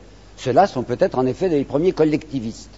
Mais autour de Robespierre, prise de conscience à peine politique, pas du tout économique. Oui, monsieur. Est-ce qu'il y avait d'autres clubs de jacobins en province ou dans Oui, les oui. grandes villes? Ah oui, beaucoup. Les, les Jacobins s'aimaient partout. Enfin, il y a, dans toutes les grandes villes, il y avait un club des Jacobins. Je ne sais pas s'il existe une histoire, je ne l'ai pas lu, des Jacobins de province, mais je peux vous affirmer qu'effectivement, il y en avait une espèce de franc-maçonnerie, enfin de réseau de Jacobins à travers toute la France. Et quand Robespierre faisait un discours, les- ce discours était imprimé et envo- un discours aux Jacobins était envoyé à toutes les cellules, à toutes les sections. Alors il y avait quand même une influence nationale de ce qui se passait dans le club parisien des Jacobins. Oui, monsieur Avez-vous appuyé sur votre truc? Ça y est, ça marche. Est-ce qu'on peut euh, déceler chez Robespierre une sorte de politique d'équilibre ou de double jeu, comme on voudrait, comme on voudra, qui consiste à lutter contre la faction la plus girondine en demandant l'appui des, des bras nus, des, des ouvriers, des artisans, des paysans, tout en prenant bien soin de maintenir cet appui dans des limites raisonnables qui ne mettent pas en péril les fondements même du droit de propriété, par exemple. Un peu, un peu ce que prétend Guérin dans son bouquin. Est-ce que c'est exagéré selon vous, ça? Mais il a beaucoup simplifié les choses. Dans la, la République des Branus, ça s'appelle comme ça, je crois, Guérin. Hein les classes des Branus, oui. En particulier, il n'y a pas moyen de dire que Robespierre s'appuie sur tel clan contre tel autre, étant donné que deux clans qui cependant se haïssaient, je veux dire le clan des hébertistes, qu'on appelait les enragés, et le clan des dantonistes, qui étaient au fond des modérés, s'entrehaïssaient, mais étaient unis dans la haine de Robespierre. Alors il ne pouvait pas jouer de l'un contre l'autre, puisque les deux le détestaient également. Ah, Jacques Roux, c'était aussi, c'était un enragé, en effet, Jacques Roux. Mais j'ai pas non plus étudié de près, quoi. Monsieur Domanget a fait, paraît-il, un livre sur Jacques Roux que je n'ai pas lu.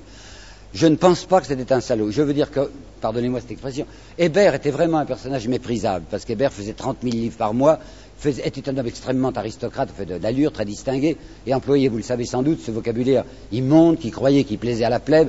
Il voulait se mettre au niveau, au niveau des pauvres gens, et mettait toujours des bougres, des foutres, enfin, vous savez, vous rappelez le style. L'abbé Jacquot n'était pas du tout comme ça.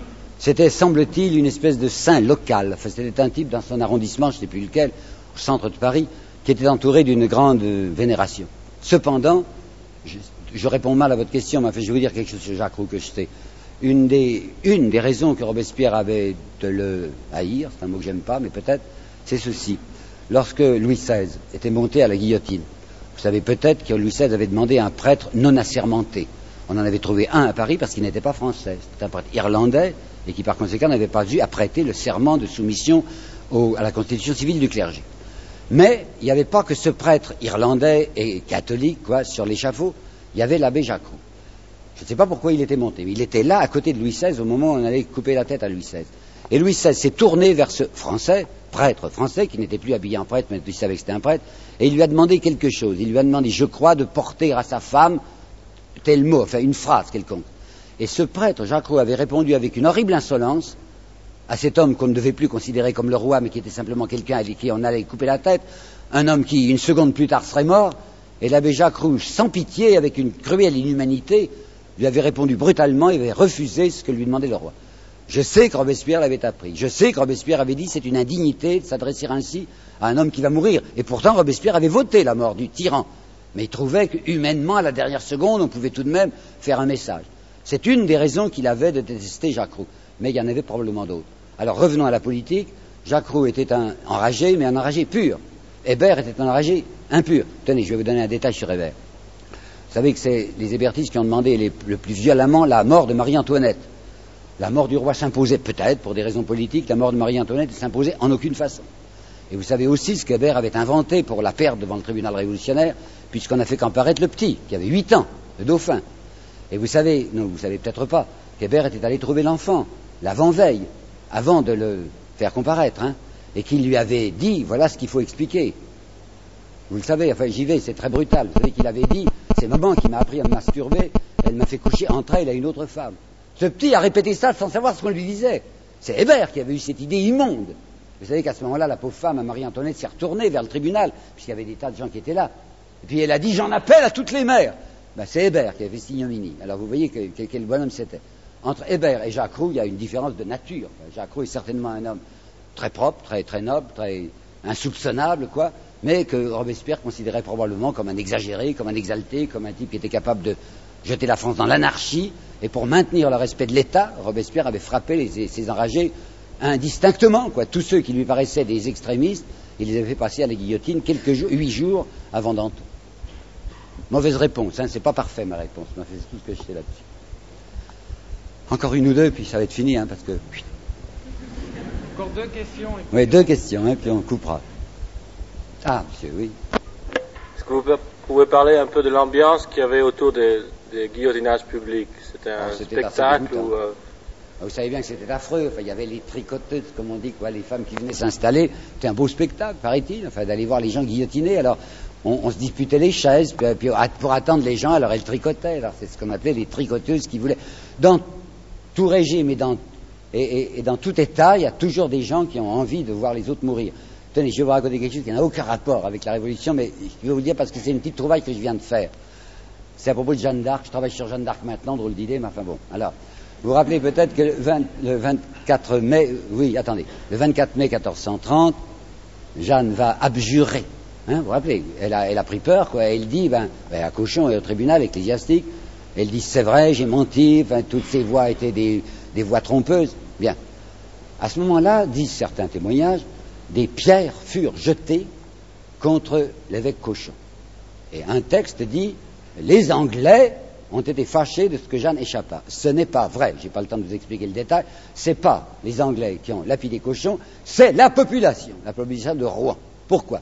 Parce que Je- Jeanne avait été achetée à Philippe de Bourgogne, vous vous rappelez peut-être qu'il avait fait prisonnière, pour la somme de 10 000 livres. Les Anglais l'avaient acheté 10 000 livres. Mais les Anglais avaient dit on ne veut pas payer. Il faut que ce soit les Rouennais qui paient.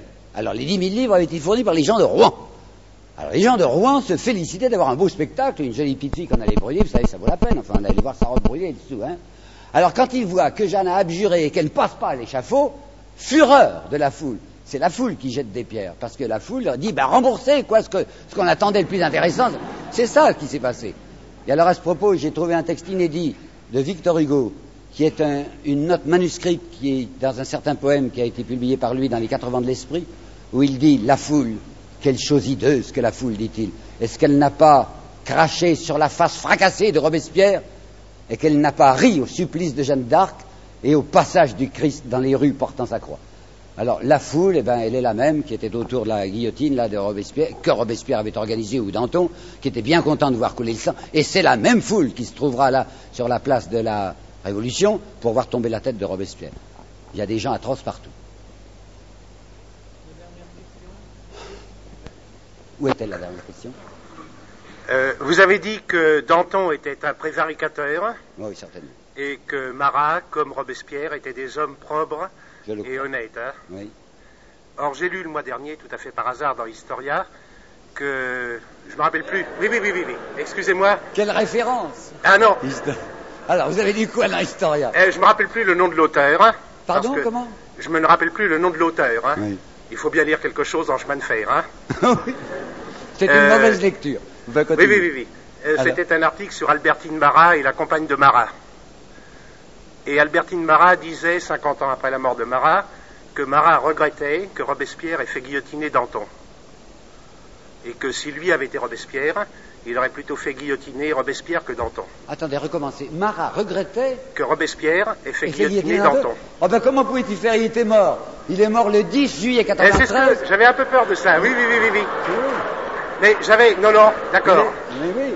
Marat Ah. a été tué le 10 Oui, oui, juillet oui, oui, oui. 93 et Danton est exécuté le 5 avril 94. Alors, J'avais un peu peur de ça, j'y ai pensé. Mais euh, apparemment, Marat préférait Danton à Robespierre. hein. C'était ça le fond de la question. Oh ben, je crois pas. Enfin, d'abord, premièrement, ce que je viens de vous dire au point de vue de la date, et puis deuxièmement. oui, oui, ça, la date, non, j'y j'ai avais jamais pensé. trouvé. Pardon, monsieur. La date, j'y avais pensé qu'il devait y avoir une non-concordance de date. hein. Non, je n'ai je n'ai pas de texte sur Marat et Danton, mais je, Marat était un type intelligent et je suis sûr Oui. qu'il savait qui était Danton. Enfin, Danton, ça se voyait. Oui, oui, mais bien sûr, je suis d'accord. Je suis complètement d'accord avec vous sur les jugements. Alors, alors je ne comprends pas ce jugement de Marat sur Danton et Robespierre. Hein. Mais simplement, c'est une erreur, quoi. Non, écoutez, pour finir, et que je vous dis, c'est pas que j'ai quelque chose contre Historia, enfin, c'est Ah, moi, oh, moi je... mais voyez-vous, toute l'histoire est à refaire, croyez-moi. Hein. J'ai lu en 18, j'ai lu un livre de 1864, qu'on ne lit jamais, de Victor Hugo, qui s'appelle William Shakespeare. Dans ce William Shakespeare, il y a un chapitre sur l'histoire, telle qu'elle est faite. Et je vous assure qu'aujourd'hui, c'est encore valable. Hein. En 1864, Victor Hugo disait l'histoire a toujours fait sa cour aux puissants. L'histoire, elle est toujours orientée. Vous savez, la mienne aussi, probablement. Mon fils a été longtemps attaché, trois ans attaché culturel à Pékin. Il a lu les histoires, en traduction, que l'on présente au peuple chinois. Il était plutôt maoïste, mon fils, mais il me disait c'est tout de même terrible de voir comment les Chinois présentent notre histoire. Bon, c'est affreux si vous voulez. Mais est-ce que vous croyez que nous, les histoires que nous lisons dans notre Occident, quand il est question de la Chine, par exemple, quand il est question des, boxers, hein, vous savez de l'insurrection des boxers, c'est aussi scandaleux que la manière dont Mao présente l'histoire occidentale. L'histoire, c'est terrible à faire. Vous savez, il faut s'appliquer. Moi, j'essaye de faire ça honnêtement, objectivement, objectivement, et non pas d'une manière impassible. Hein. Qu'est-ce que c'est que l'objectivité? C'est le respect des faits. Alors j'essaie simplement, quand je suis devant un problème où je sens parfaitement quelle est mon option, j'essaie de ne rien dissimuler de ce qui peut me gêner et d'apporter tous les textes qui nous sont fournis. Je crois qu'il faut recommencer à faire l'histoire, et un monsieur comme Soboul, dans son livre de 1968 qui s'appelle La Première République, malgré, bien qu'il soit marxiste et athée, me paraît avoir apporté là un type d'histoire exemplaire. Quand j'ai essayé de raconter l'histoire de 1870, dans les trois bouquins que j'ai fait là-dessus, eh ben, moi j'ai essayé de faire aussi de l'histoire honnête. Je crois qu'il y a un énorme travail à refaire, tant en histoire littéraire qu'en histoire, pour reprendre les événements un par un. C'est pour ça que j'ai voulu commencer avec Jeanne d'Arc, en me disant, je suis convaincu qu'il y a des masses de légendes, on va essayer de voir ce qui résiste, ce qui subsiste, ce qui tient bon. Voilà ma conclusion, si vous voulez, l'histoire est à refaire, mais on peut y arriver quand on est honnête.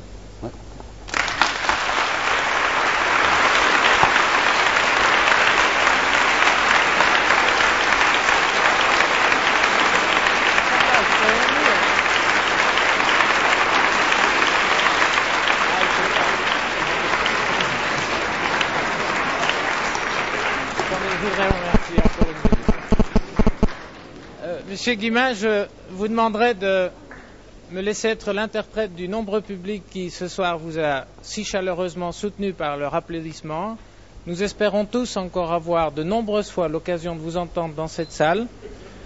Et euh, par la même occasion, permettez-moi aussi, mesdames et messieurs, pour ceux qui ont pris la traduction, je crois ce soir, nos traducteurs méritent aussi un grand remerciement.